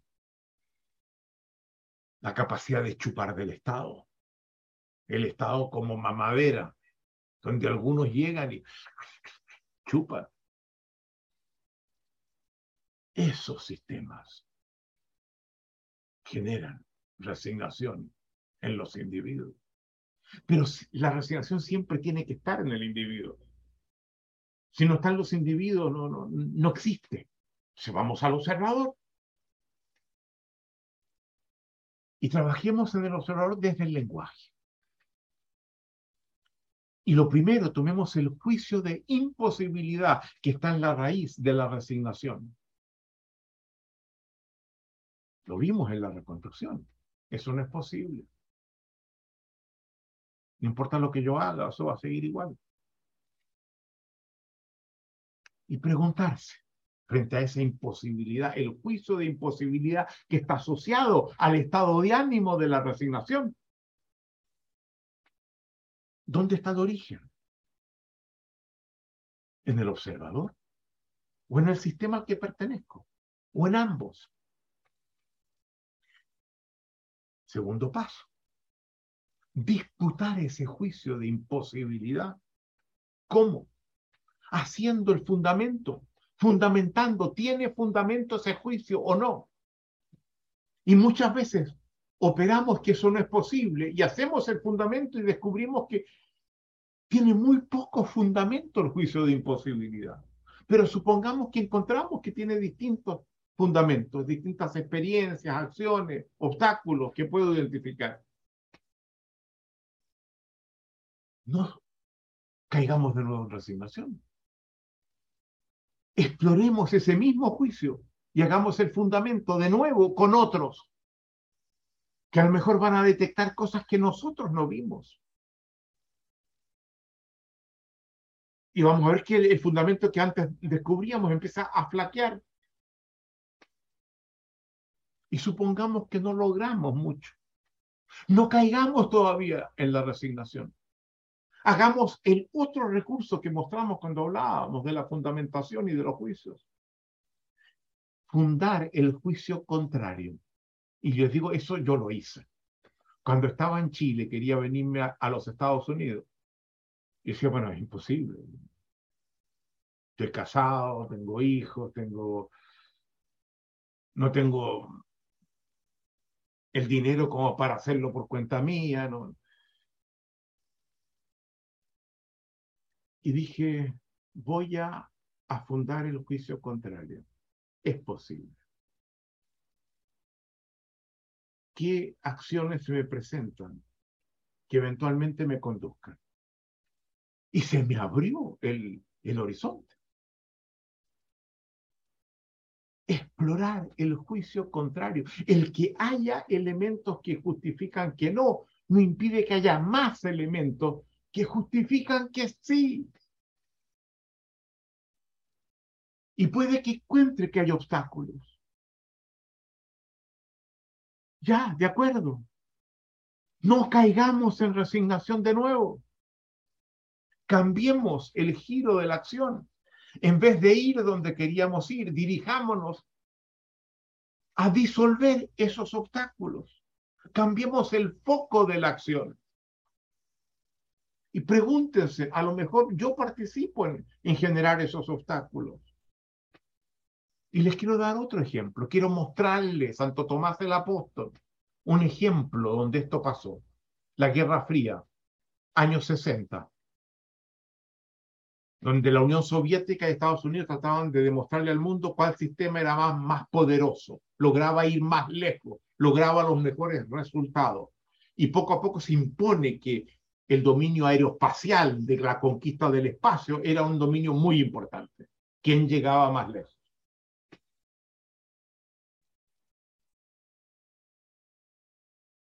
Y el año 57, los soviéticos lanzan su primer Sputnik al espacio. Los americanos no. Y el 12 de abril del 61, Yuri Gagarin cruza el espacio en su nave Soyuz primero. Y los americanos mirando para arriba, algunos hasta con tortícolis. Y se produce una desmoralización profunda en el pueblo americano. No, no, no, nos están sacando la cresta.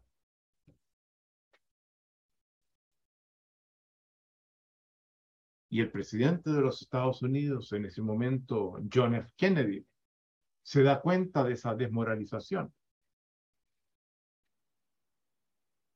y convoca. Esto había pasado en abril, lo de Gagarin. En el mes de mayo, convoca al pueblo americano a que lo escuchen por televisión o por radio. Porque él quiere dirigirse a todos ellos con una intervención que considera que va a ser muy importante. No le dice qué. Y el 21 de mayo le habla a la nación y les dice, transparentemos las cosas. Los soviéticos nos están ganando en la guerra, perdón, en la conquista espacial. Por ahora.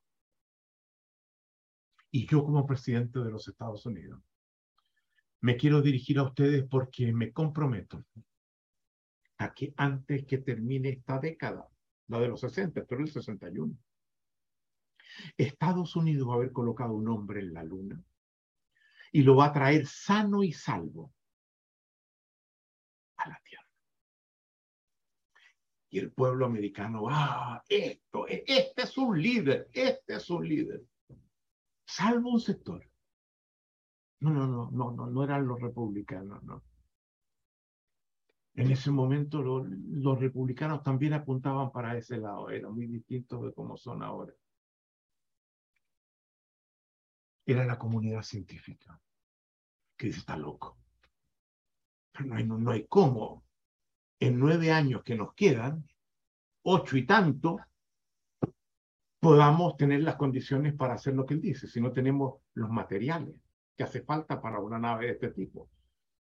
La tecnología, los conocimientos, en las distintas áreas que se requieren para hacer esto, estamos completamente atrasados, no llegamos simplemente. Y le dicen al presidente, señor presidente, la gente está muy contenta en la calle, pero, pero la comunidad científica está prácticamente en armas, diciendo que esto ha sido una irresponsabilidad tremenda y que la resignación, que la que va a estar en los Estados Unidos a fin de la década va a ser brutal por, por la promesa que usted hizo. Así dijo usted. Llame a los portavoces más importantes de cada una de las áreas involucradas que vengan a la Casa Blanca. Que me lo diga. Y los convoca. Y los ahí con su staff atrás, escuchando, se dirige a los científicos y dice, señores, lo que va a pasar hoy día es de las cosas más importantes que, en la historia de los Estados Unidos en varias décadas. Yo he hecho una promesa y pretendo cumplirla. Ustedes me dicen que no es posible. Ustedes saben, yo no sé. Entonces, por favor, les pido a cada uno que me diga por qué en su área eso no es posible. ¿De acuerdo? Y se levantan uno a uno. With due respect, Mr. President, in my area pasa esto, esto, esto, no tenemos esto, no tenemos esto, no tenemos esto uno tras otro, uno tras otro. Y Kennedy los escucha. Y cuando termina le les quiero agradecer el gran servicio que le están haciendo a la patria. No saben lo importante que esto es y va a ser. Y se da vuelta, mira a su staff y le pregunta, ¿tomaron nota de los obstáculos? Pues bien, ahora mismo a trabajar para resolverlo, para colocar a ese hombre en la luna antes de que termine la década. Y el 21 de julio de 1969, faltando menos de seis meses para que terminara la, la década, Neil Armstrong nos dice desde la luna que acaba de dar un pequeño paso en su superficie y con ello ha realizado un gran salto en la historia de la humanidad. Los obstáculos no son razón suficiente para no avanzar, para detenerse. Desde la corporalidad, trabajar el cuerpo de la resignación,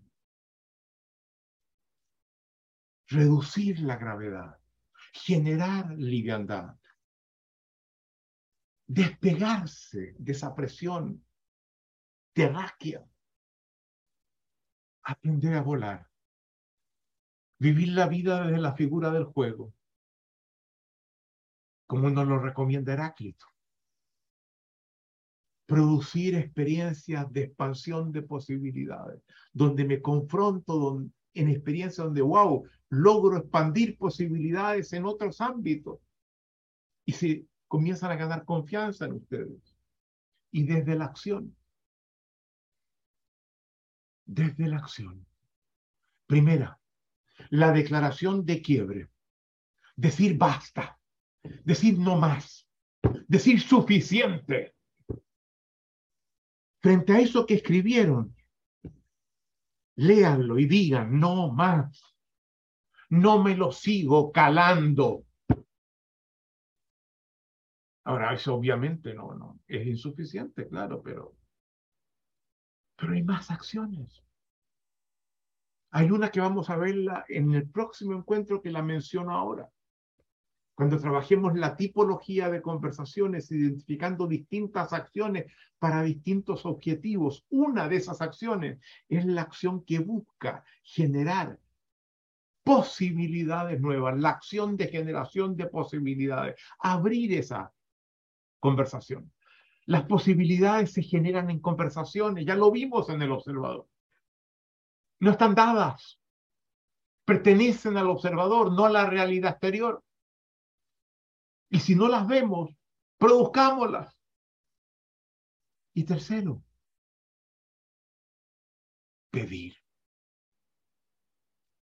Lo vimos hace dos días. Pedir preguntarse qué hace falta, quién lo puede proveer, pedir, pedir bien, negociar, cuidar la emocionalidad, estar dispuesto a recibir peticiones del otro, ser capaz de ofrecer, trabajar el ciclo de la coordinación de acciones. Saben, pero hay gente que está tan resignada que cuando escucha todo esto, porque con esto he terminado, me dice, Rafael, pero a mí no me sirve.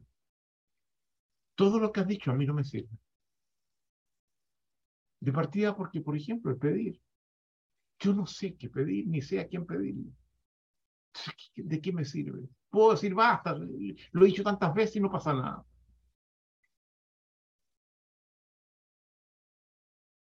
la petición no me sirve. Y si alguno de ustedes piensa eso, escuchen bien. Yo les digo, mentira. Eso no es así. En este programa, ustedes pueden pedirle a alguien y pedirle ayuda ¿Y a quién me va a decir el resignado? A su coach, que está aquí para servirlos. No se queden allí. Él los va a ayudar. Ella los va a ayudar. Diez minutos y volvemos. Muy bien. Ya trabajamos con la columna de la mano izquierda del cuadro resignación, ambición. Tenemos ahora que hacer lo mismo con la columna que estaba en la columna de la facticidad, donde teníamos resentimiento y paz o aceptación. Eh, vimos cuán tóxica era la resignación, ¿verdad? El precio que pagamos con nuestra vida por estar allí, por, e, en ese estado de ánimo. Ahora, el resentimiento es mucho más tóxico. Y vamos a hacer lo mismo, la misma metodología que seguimos con la resignación. Vamos a trabajar tomando los conectores, particularmente los conectores del lenguaje, que son esas cadenitas de, de juicios que permiten reconstruir lingüísticamente el estado de ánimo, la emocionalidad. Tomarla como cabeza de playa y expandirla en una explicación, en una narrativa que nos permita acercarnos al fenómeno, comprenderlo, entender su significación existencial. El mismo, la misma metodología. Vamos a avanzar así. Yo luego, luego les voy a pedir que ustedes se conecten con áreas de resentimiento que ustedes tienen antes de mostrarles cómo se sale de allí. Entremos. Una advertencia preliminar. Hay dos formas de hablar del resentimiento que son distintas. Una en clave francesa, donde en Francia ressentiment tiene que ver con la envidia. Y otra en clave anglosajona, en la que resentment tiene que ver con la rabia. Nosotros vamos a utilizar la conjugación anglosajona. Y tiene conexión con la envidia. Pero bueno, saber que hay estos dos caminos. Y estando en esa, en el camino anglosajón de un resentimiento que está asociado a la rabia, vamos a ver que hay al menos tres conjugaciones distintas. El resentimiento que siento hacia otro u otros que me hicieron algo, que me perjudicó, que me hirió y que me marcó y ha cargado una herida desde entonces. El resentimiento que a veces proyecto hacia la vida, hacia Dios, hacia el destino que me correspondió, hacia el entorno social en el que nací, que me ha impedido hacer tantas cosas y, me enfurezco por ese destino, por e-, Y luego hay uno que volcamos hacia nosotros mismos. Me resiento con cosas que yo he hecho con acciones que yo emprendí, con comportamientos que tuve. Y el resentimiento cuando yo lo vuelco hacia mí es lo que llamamos la culpa. ahí hicimos una conexión. El resentimiento es una voz que viene del pasado. La resignación, una voz que se proyecta hacia el futuro.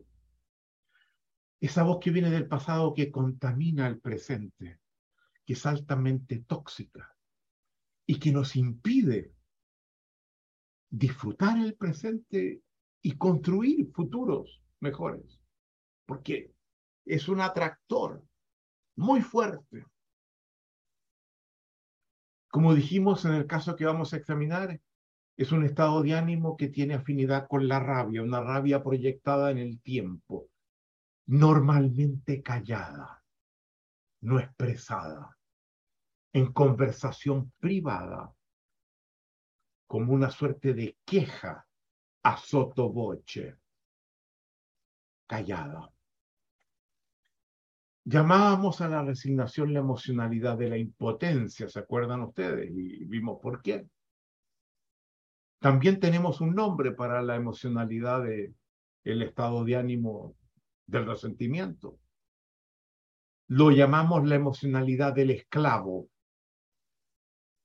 porque no hay nada que profundice en la esclavitud con tanta fuerza como el estado de ánimo del resentimiento. Es el alma de la esclavitud. Y lo vamos a ver. Por ahora, palabras. En este trabajo con la emocionalidad yo les mencionaba los estoicos, que es toda una corriente filosófica que surge luego de, de los metafísicos, hacen un trabajo fantástico, que conectan emocionalidad y opiniones, pensamientos, juicios, que es lo que hoy en día la, psicología y la filosofía toman. Hay una gran filósofa americana, que es la más importante filósofa americana, Martha Nussbaum, N-U-S-S-B-A-U-M, Marta, que trabaja muy fuertemente con los estoicos y con la forma como ellos abordan la emocionalidad. Si alguno quiere ir más allá de lo que yo les voy a decir, métanse con Marta Nussbaum, con U. Y hay un estoico muy importante que se llamaba Epicteto, o algunos le dicen Epicteto, que era un esclavo griego de la época de los romanos, que daba unas charlas de filosofía, siendo esclavo. Va a recuperar su libertad más adelante. Y que tiene una influencia muy importante en la cultura romana tan importante que el emperador de Roma, Adriano, y los emperadores romanos se consideraban dioses. Adriano iba a las clases que emitía Epicteto. Y este filósofo esclavo tiene una frase que es fantástica. Decía, yo soy el más libre de todos los seres humanos porque no conozco a otro que sea tan dueño como lo soy yo, tan responsable como lo soy yo de los juicios que emito y a los que le confiero autoridad. Podré ser esclavo legalmente, políticamente, socialmente, pero tengo el alma más libre de todo ser humano. El estoicismo es una corriente muy interesante. Algo profundizamos en él también en el avanzado. Muy, muy interesante junto con el epicureísmo.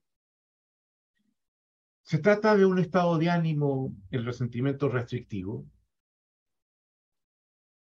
donde el dolor que tuve en el pasado a partir de ciertas experiencias,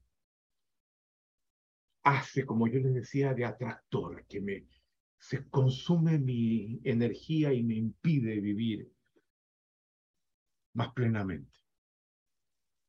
¿Cómo reconstruíamos lingüísticamente ayer el resentimiento?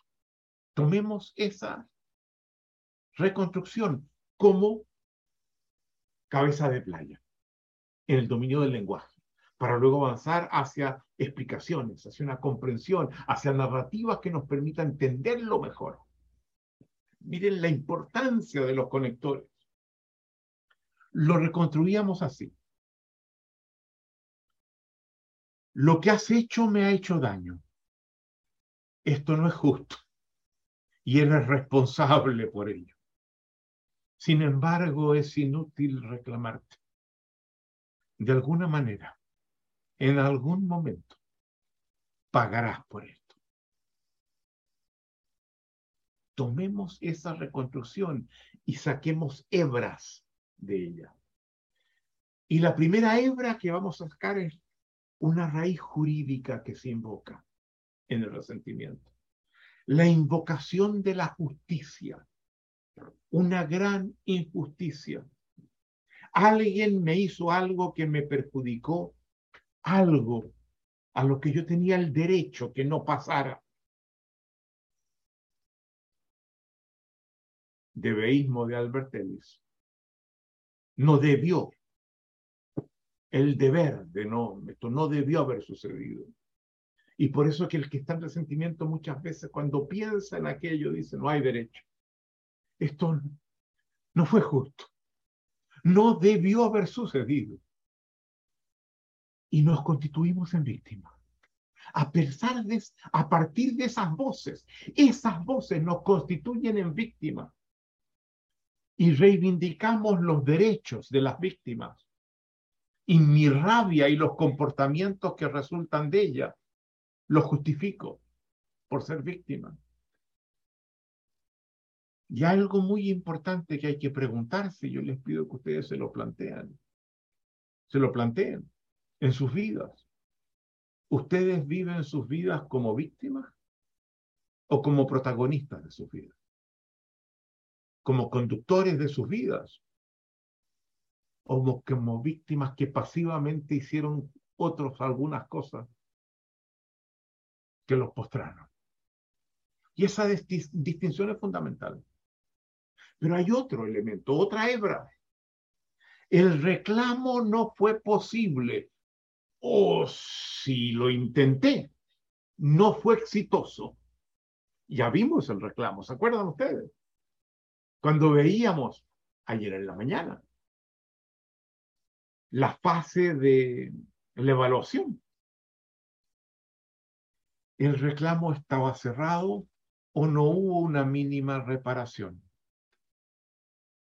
Y muchas veces, si ya me hiciste lo que me hiciste, eso me inhibe a reclamarte porque ¿qué me vas a hacer si te reclamo ahora? Y eso implica que además de la rabia que eso me produjo, el resentimiento tiene un componente ligado al miedo, a las represalias que podría recibir si te reclamo, lo que lo hace más complejo todavía. Se suele unir rabia y miedo. Y mi rabia, dado el miedo, va a conversación privada. Y ahí se desarrolla. Y queda abierta. No se cierra. No es una conversación que se clausura, que se terminó. Vuelve una y otra vez. Y hay que aprender a cerrar las conversaciones. Una de las competencias conversacionales importantes en las conversaciones es aprender a cerrar conversaciones abiertas. Y es bueno que se pregunte, ¿qué conversaciones yo tengo abiertas? Yo tengo 78 años. No me queda mucho tiempo. Esta es una pregunta central que me hago. Antes de irme, ¿qué conversación tengo que cerrar? ¿Con quiénes tengo que juntarme? Pero es bueno hacérsela muchas veces en la vida. Entonces, el resentimiento, que incluye rabia y que incluye miedo, no se externaliza, se le calla y se convierte en algo que vamos a trabajar en el próximo encuentro el tema de las rutinas defensivas del callar. Tema fantástico, no se imaginan. Y como se va a conversación privada, se mueve como una tarántula por los rincones, cargando su veneno donde no la percibo. Y, y la imagen de la tarántula la proporciona Nietzsche que se da cuenta de la importancia de los elementos emocionales y el efecto corrosivo en la existencia del resentimiento. Las dos emocionalidades, resignación y resentimiento, son centrales en la filosofía de Nietzsche, que es el primero que dice tenemos que salir de la ontología metafísica, tenemos que entrar en otra ontología. Vamos a trabajar en el avanzado Nietzsche. Hay un libro mío que se llama Mi Nietzsche, que va a ser uno de los textos que vamos a trabajar. Si lo quieren leer antes, adelante. Y eso hace que promueva el secreto, la clandestinidad, el resentimiento. Volvamos a nuestra reconstrucción. Además, de la invocación de la justicia. Además de que el reclamo no fue exitoso. Además de que dado que no fue exitoso y que por tanto a veces no lo practico, hay un elemento de miedo que eso produce. Hay otra hebra, que es una hebra financiera. Busco que el causante de mi dolor pague una dimensión económica que introduce la noción de deuda. Está en deuda conmigo, pero tarde o temprano pagará. Tengo una cuenta por cobrar. Paso factura. Y si puedo ayudar a que ese momento llegue sin ser descubierto, porque tengo miedo de que me descubran, lo haré. El resentido es un potencial saboteador. Si tengo en mi equipo una persona que está resentida conmigo y yo soy la persona a cargo del equipo, por algo que yo hice que a lo mejor no me di mucho cuenta del mal que le produjo al otro, esa persona va a ser como que trabaja en el sentido que el equipo está trabajando, pero cuando puede rema al revés tiene un efecto importante en los sistemas.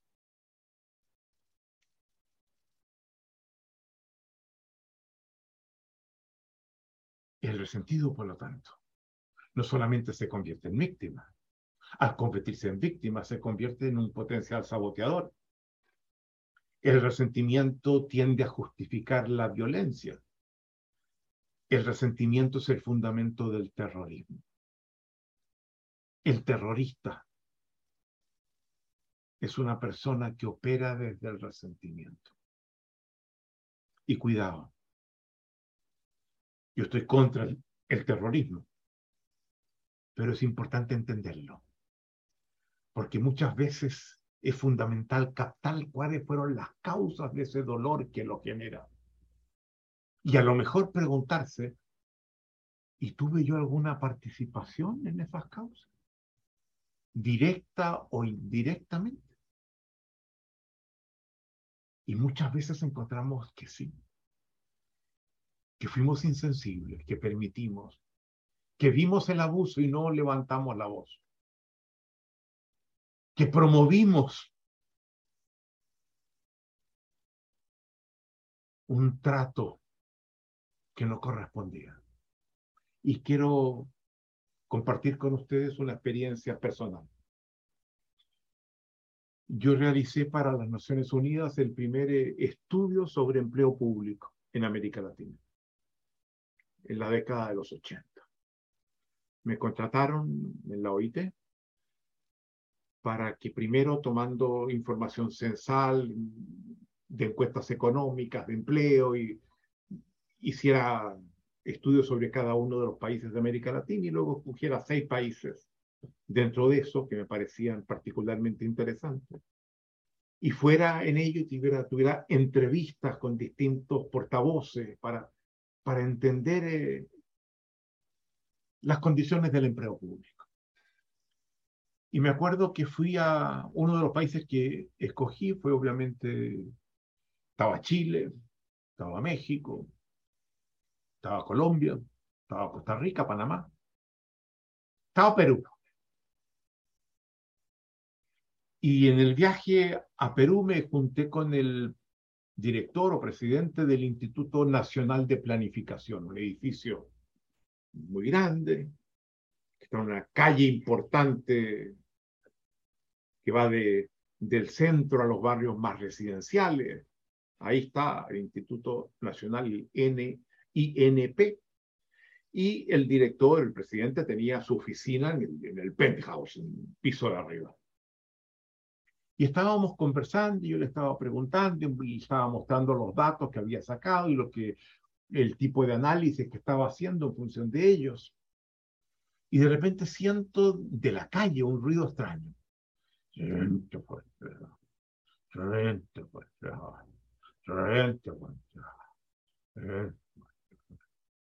Gente ¿qué es ese ruido tan extraño que viene de la calle? no tengo idea, asomémonos al balcón. Y vemos un batallón chico de unos 12 militares trotando trotando por la calle y gritando, chileno, cochino, chileno, asesino, chileno, cochino, chileno, asesino. Yo soy chileno. Y el director del INP me mira y me dice, disculpe, por favor, qué espanto, qué vergüenza. No le digo, cuidado. A lo mejor el que tiene que sentir vergüenza soy yo.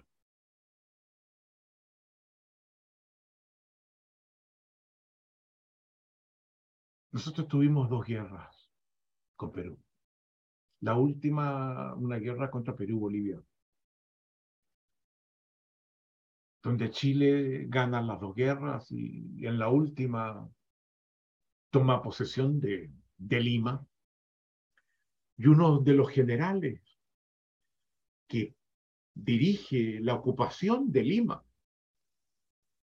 es mi tatarabuelo, Cornelio Saavedra, nieto del primer presidente de la Junta Argentina de Gobierno, la que se celebra el 25 de mayo. General Cornelio Saavedra.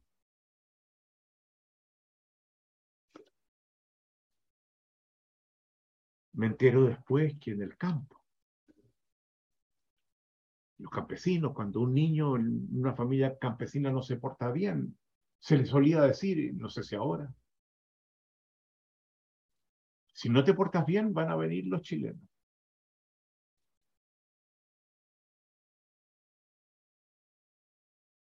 ¿Qué diablos hicimos?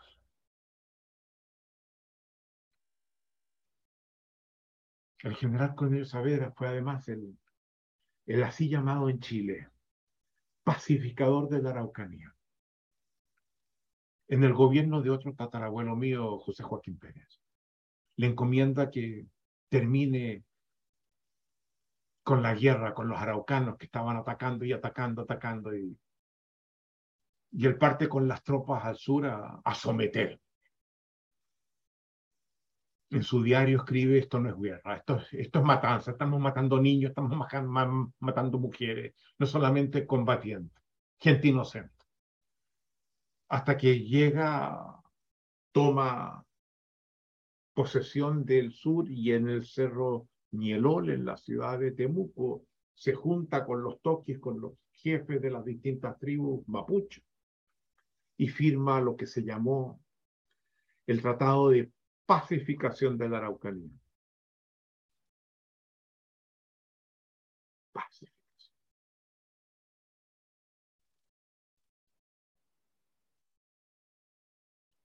Hoy día en Chile hay acciones terroristas del pueblo mapuche. Las tierras les fueron usurpadas, se les segregó.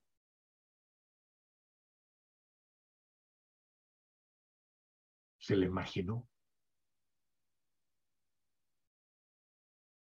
Y yo no estoy de acuerdo con las acciones terroristas que llevan a cabo. Pero lo que se hizo con ellos no tiene nombre. Y creo que hay que hacer cualquier esfuerzo por reparar el dolor que impusimos, el profundo dolor que impusimos, el maltrato. Dense cuenta del efecto corrosivo que, que tiene el resentimiento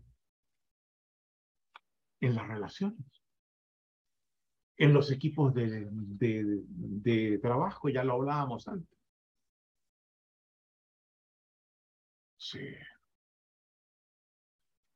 Comencemos a explorar un poco más. Si yo reivindico una dimensión jurídica, un derecho de que eso no debió haber pasado,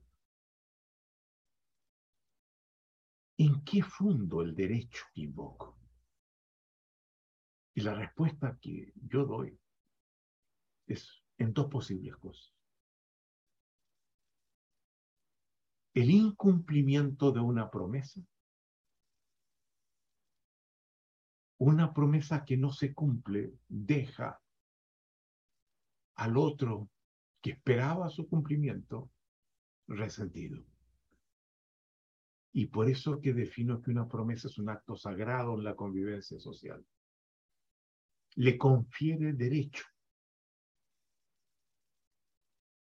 a quien recibió la promesa, a su cumplimiento. O bien, puede no ser una promesa. Puede ser lo que llamo una expectativa que considero legítima, pero que no hubo promesa. Ejemplo, Santo Tomás del Apóstol. Es la tarde, salgo a la calle, voy caminando, está oscureciendo, no hay mucha gente en la calle, vienen un grupo de muchachos riéndose, jugando en sentido contrario. Y cuando yo quiero pasar al lado de ellos, me cercan, me pegan, me tiran al suelo, me patean y se siguen caminando riéndose. Yo no puedo decir, me habían prometido que no me iban a hacer eso si no los conozco. ¿no? Pero yo tengo la expectativa que considero legítima, que por la, calle, por, por la calle yo puedo caminar sin que esas cosas me pasen. Y quedo profundamente resentido. Me siento una víctima de un acto que no correspondía que aconteciera, de agresión. Entonces puede ser una promesa incumplida o una expectativa legítima que el observador que yo soy posee. Hay algo que es central en el resentimiento, pero que en esto me sigan. Hay algo que el resentimiento oculta, que está en el fondo del resentimiento.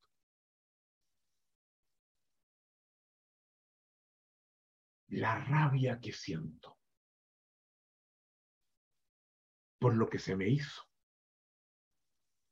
Oculta el poder que sobre mi vida le concedo al aparente agresor. Este sigue con su vida.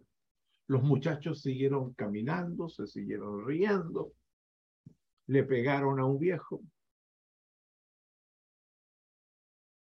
se olvidaron. Yo no. Yo quedé atrapado. Me sentí humillado, injustamente maltratado. Y quedo atrapado. Y pago con mi sufrimiento, con alegría que no me permito tener, con, con mi paz, que se me escurra. y quedo esclavizado frente al aparente agresor. Él sigue con su vida libre. Y yo quedo esclavizado. Y mi rabia hacia, él, mi odio hacia él, esconde mi esclavitud. Me impide reconocer que lo he convertido en amo y rector de mi vida. Y cuando me quiero quedar eh, dormido después de un día de trabajo, un día productivo. Me acuerdo de esa herida que alguien me hizo. Mi amigo, mi padre, la madre, un jefe, un colega. Y se me descompone el alma voy de vuelta del trabajo manejando y tengo tanto de, de lo cual puedo enorgullecerme de, lo, de las cosas que he hecho. Y me acuerdo de aquello.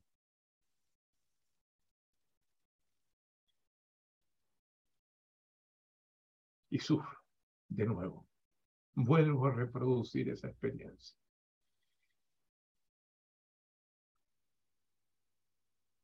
el victimario, el que cometió la agresión, ha ganado dos veces. La primera cuando hizo lo que hizo. Se dio el gusto de hacer lo que hizo. Y la segunda, porque yo lo he permitido. Al convertirme en víctima, pierdo dos veces. Es una doble derrota. Le doy un papel en mi vida que yo no ocupo en la de. Si está oculto, ¿cómo logramos descubrirlo? Una primera alternativa es leer cuerpos. El resentimiento se expresa en cuerpos. El resentimiento, por ejemplo, le cuesta mirar a los ojos al que hizo la agresión. Porque el que la vivió sufre cuando mira los ojos del otro. Hay posturas de resentimiento, de pesadez en el cuerpo que dan cuenta de esos recurrentes sufrimientos en los que yo estoy y caigo. Hay una también gravedad del cuerpo, que es bueno como coach, si uno lo ve, indagarlo. Y puede que, como digo, sea hereditario, no tenga nada que ver con nada, pero da la posibilidad de una conjetura. Hay señales emocionales del resentimiento. El resentido conlleva una cierta amargura en su vida. Y muchas veces muestra lo que para mí puede ser una suerte de incongruencia emocional. Le hago una broma. Una broma pequeña. Y tiene una volatilidad emocional inmensa. Se rebalsa el vaso y lo toma pésimo y...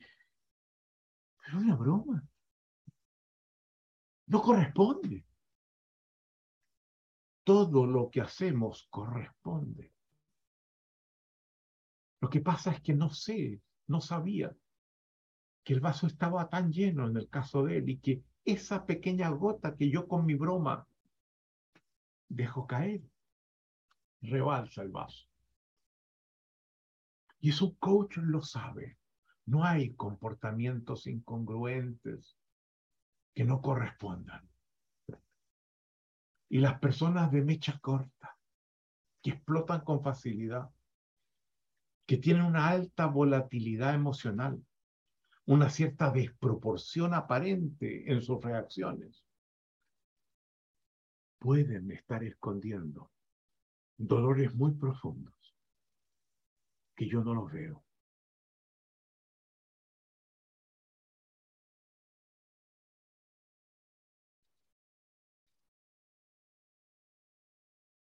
Wow.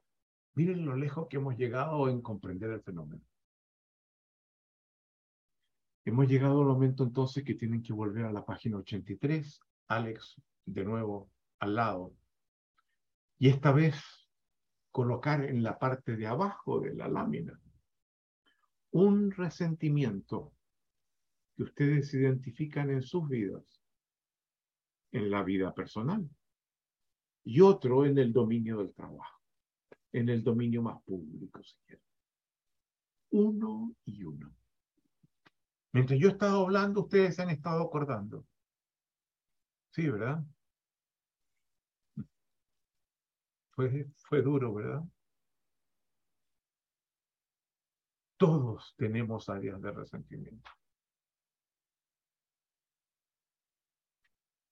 Todos hacemos cosas que hieren a otros.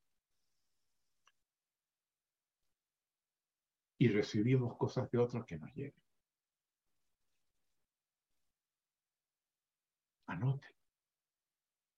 Nombre. Breve. Uno y uno. Y pasemos entonces al proceso de transición.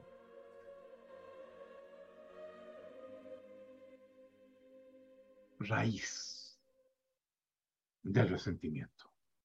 ¿Dónde buscar raíces? Lo mismo que antes, en los condicionantes ocultos de nuestro comportamiento, observador y sistema. El observador está siempre involucrado, pero a veces hay sistemas que producen esos observadores. Sistemas, por ejemplo, que no, no establecen claridad en las expectativas de sus miembros, que no establecen lo que cabe y no cabe esperar. Yo entro a trabajar en una empresa con otra persona que contratan simultáneamente con la expectativa que, que en tres años deberían promoverme. La persona con la que entro dice, bueno, yo en cinco espero que me, que me, que me promuevan. A los tres años, yo estoy profundamente resentido. Llevo un año y todavía no pasa nada. Mientras él sigue trabajando para su promoción del próximo año. ¿Se dan cuenta? Es la expectativa la que cambia todo.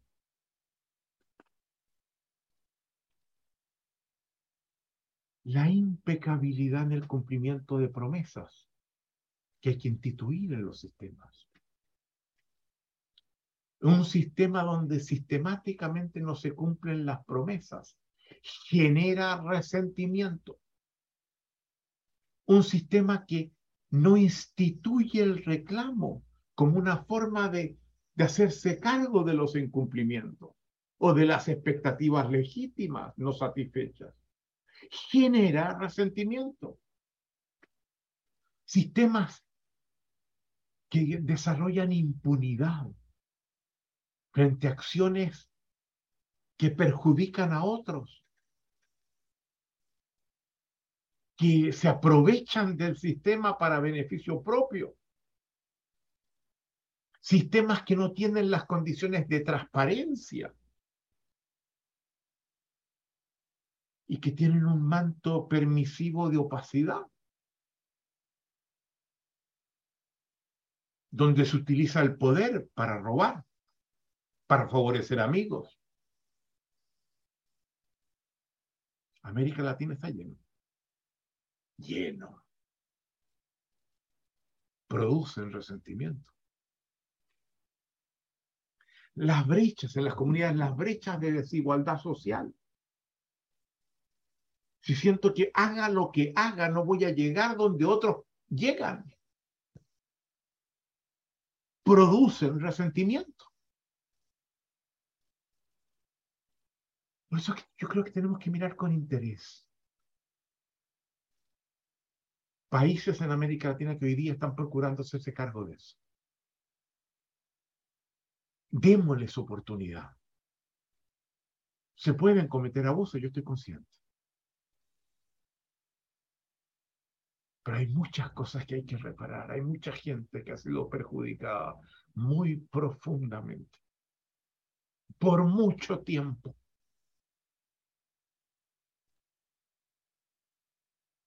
El rey de España llega a los cambios de mando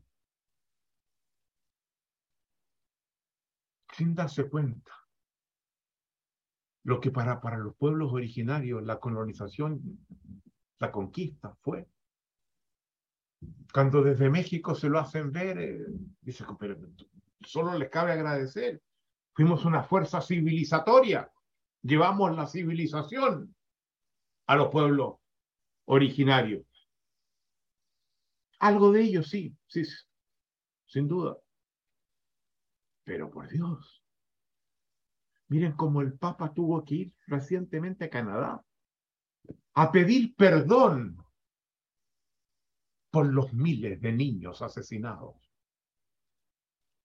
en las escuelas católicas, en los conventos católicos.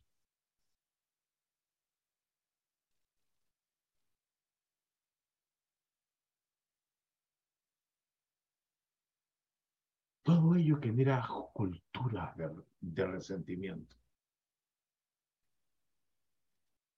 Y muchas veces culturas de resignación. Y se dan juntas. Si es el observador, preguntarnos, ¿hubo promesa? ¿Era legítima mi expectativa? A lo mejor levanté una expectativa completamente ilegítima. ¿Era posible reclamar?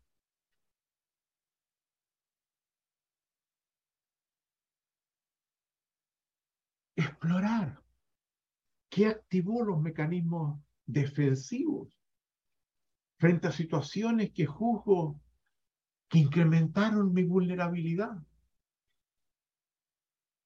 ¿Estuvieron adecuados? ¿No fui demasiado exigente? Trabajar el cuerpo del resentimiento. La violencia también contribuye a eso.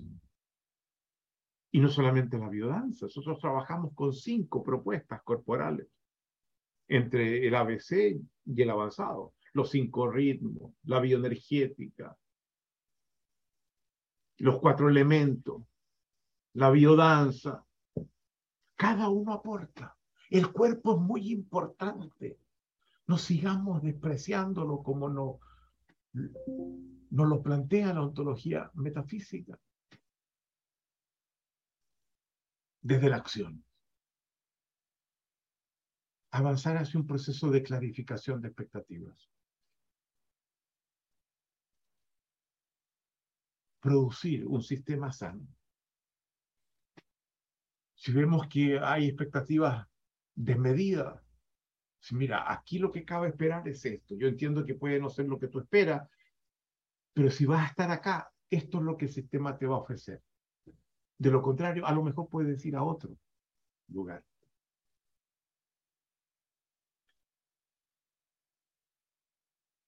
Los derechos sociales, que la gente legítimamente espera.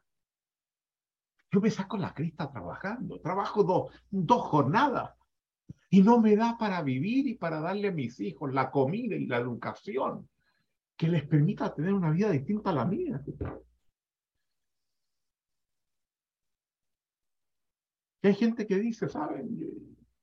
Yo lo que tengo me lo merezco, me he sacado la mugre trabajando.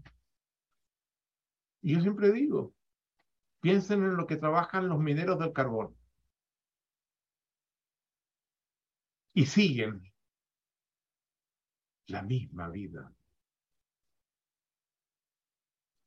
Lo que arriesgan, los esfuerzos, el trabajo no siempre justifica lo que obtenemos.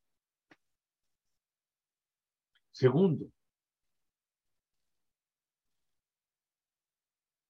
el reclamo. Instituirlo en el sistema.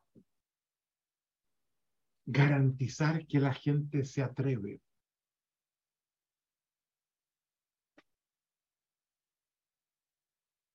si alguien, uno siente que...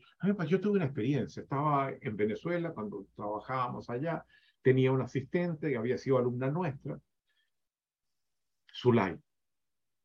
Y de repente me golpea la puerta y me dice, Rafael, ¿puedo hablar contigo? Y le veo la cara y digo, ay, se me olvidó, le había prometido que iba a hacer tal cosa para ella y se me olvidó. Y me dice, Rafael, quiero hablar contigo. Siéntate, Zulay y me dice, a ver, em, em, em, a, ver, Rafael, dime, Solar, yo sabía que esperaba un reclamo. Me dice, ¿sabes? No, vengo a ver si, si tengo todas las cosas para, para, para el, el, taller que tenemos la próxima semana. No le digo, ¿cómo que no, Rafael? No, tú no venías a eso. Sí, venía a eso. No, Soler. ¿Y cómo sabes que no? Porque te vi la cara. Y porque me acordé que yo te hice una promesa y que no te la cumplí. Tú venías a reclamarme. Y te pido que por favor lo hagas. No puedes irte de aquí sin hacerlo. Tengo que darme cuenta que te atreves y que resuelve el problema. Así que me corresponde escuchártela. Vamos. Y siguió paso por paso la estructura del reclamo. Y me hice cargo. Y a veces nos pasa, y quiero darles unos ejemplos, donde algo que pasó en el pasado me hirió mucho y dado que estuve en un programa como este, me decido, por ejemplo, volver eh, y hablar con mi padre. Y decirle, sabes, he estado mucho tiempo sin, sin poder conversar contigo algo y quiero que me escuche. Y hago, comienzo a hacer el reclamo. Y le muestro lo, lo mucho que, que me perjudicó ciertas acciones que él hizo. Y lo escucho. Y cuando lo escucho me entero que había tantas cosas que yo no sabía, que lo llevaron a hacer eso. Y que si eso me hubiera pasado a mí, a la edad de él, a lo mejor yo habría hecho lo mismo que él hizo. Y terminamos abrazados, llorando, los dos. No por lo que pasó entonces, porque lo entiendo ahora, sino por los 20 años que perdimos de relación porque no habíamos tenido esta conversación.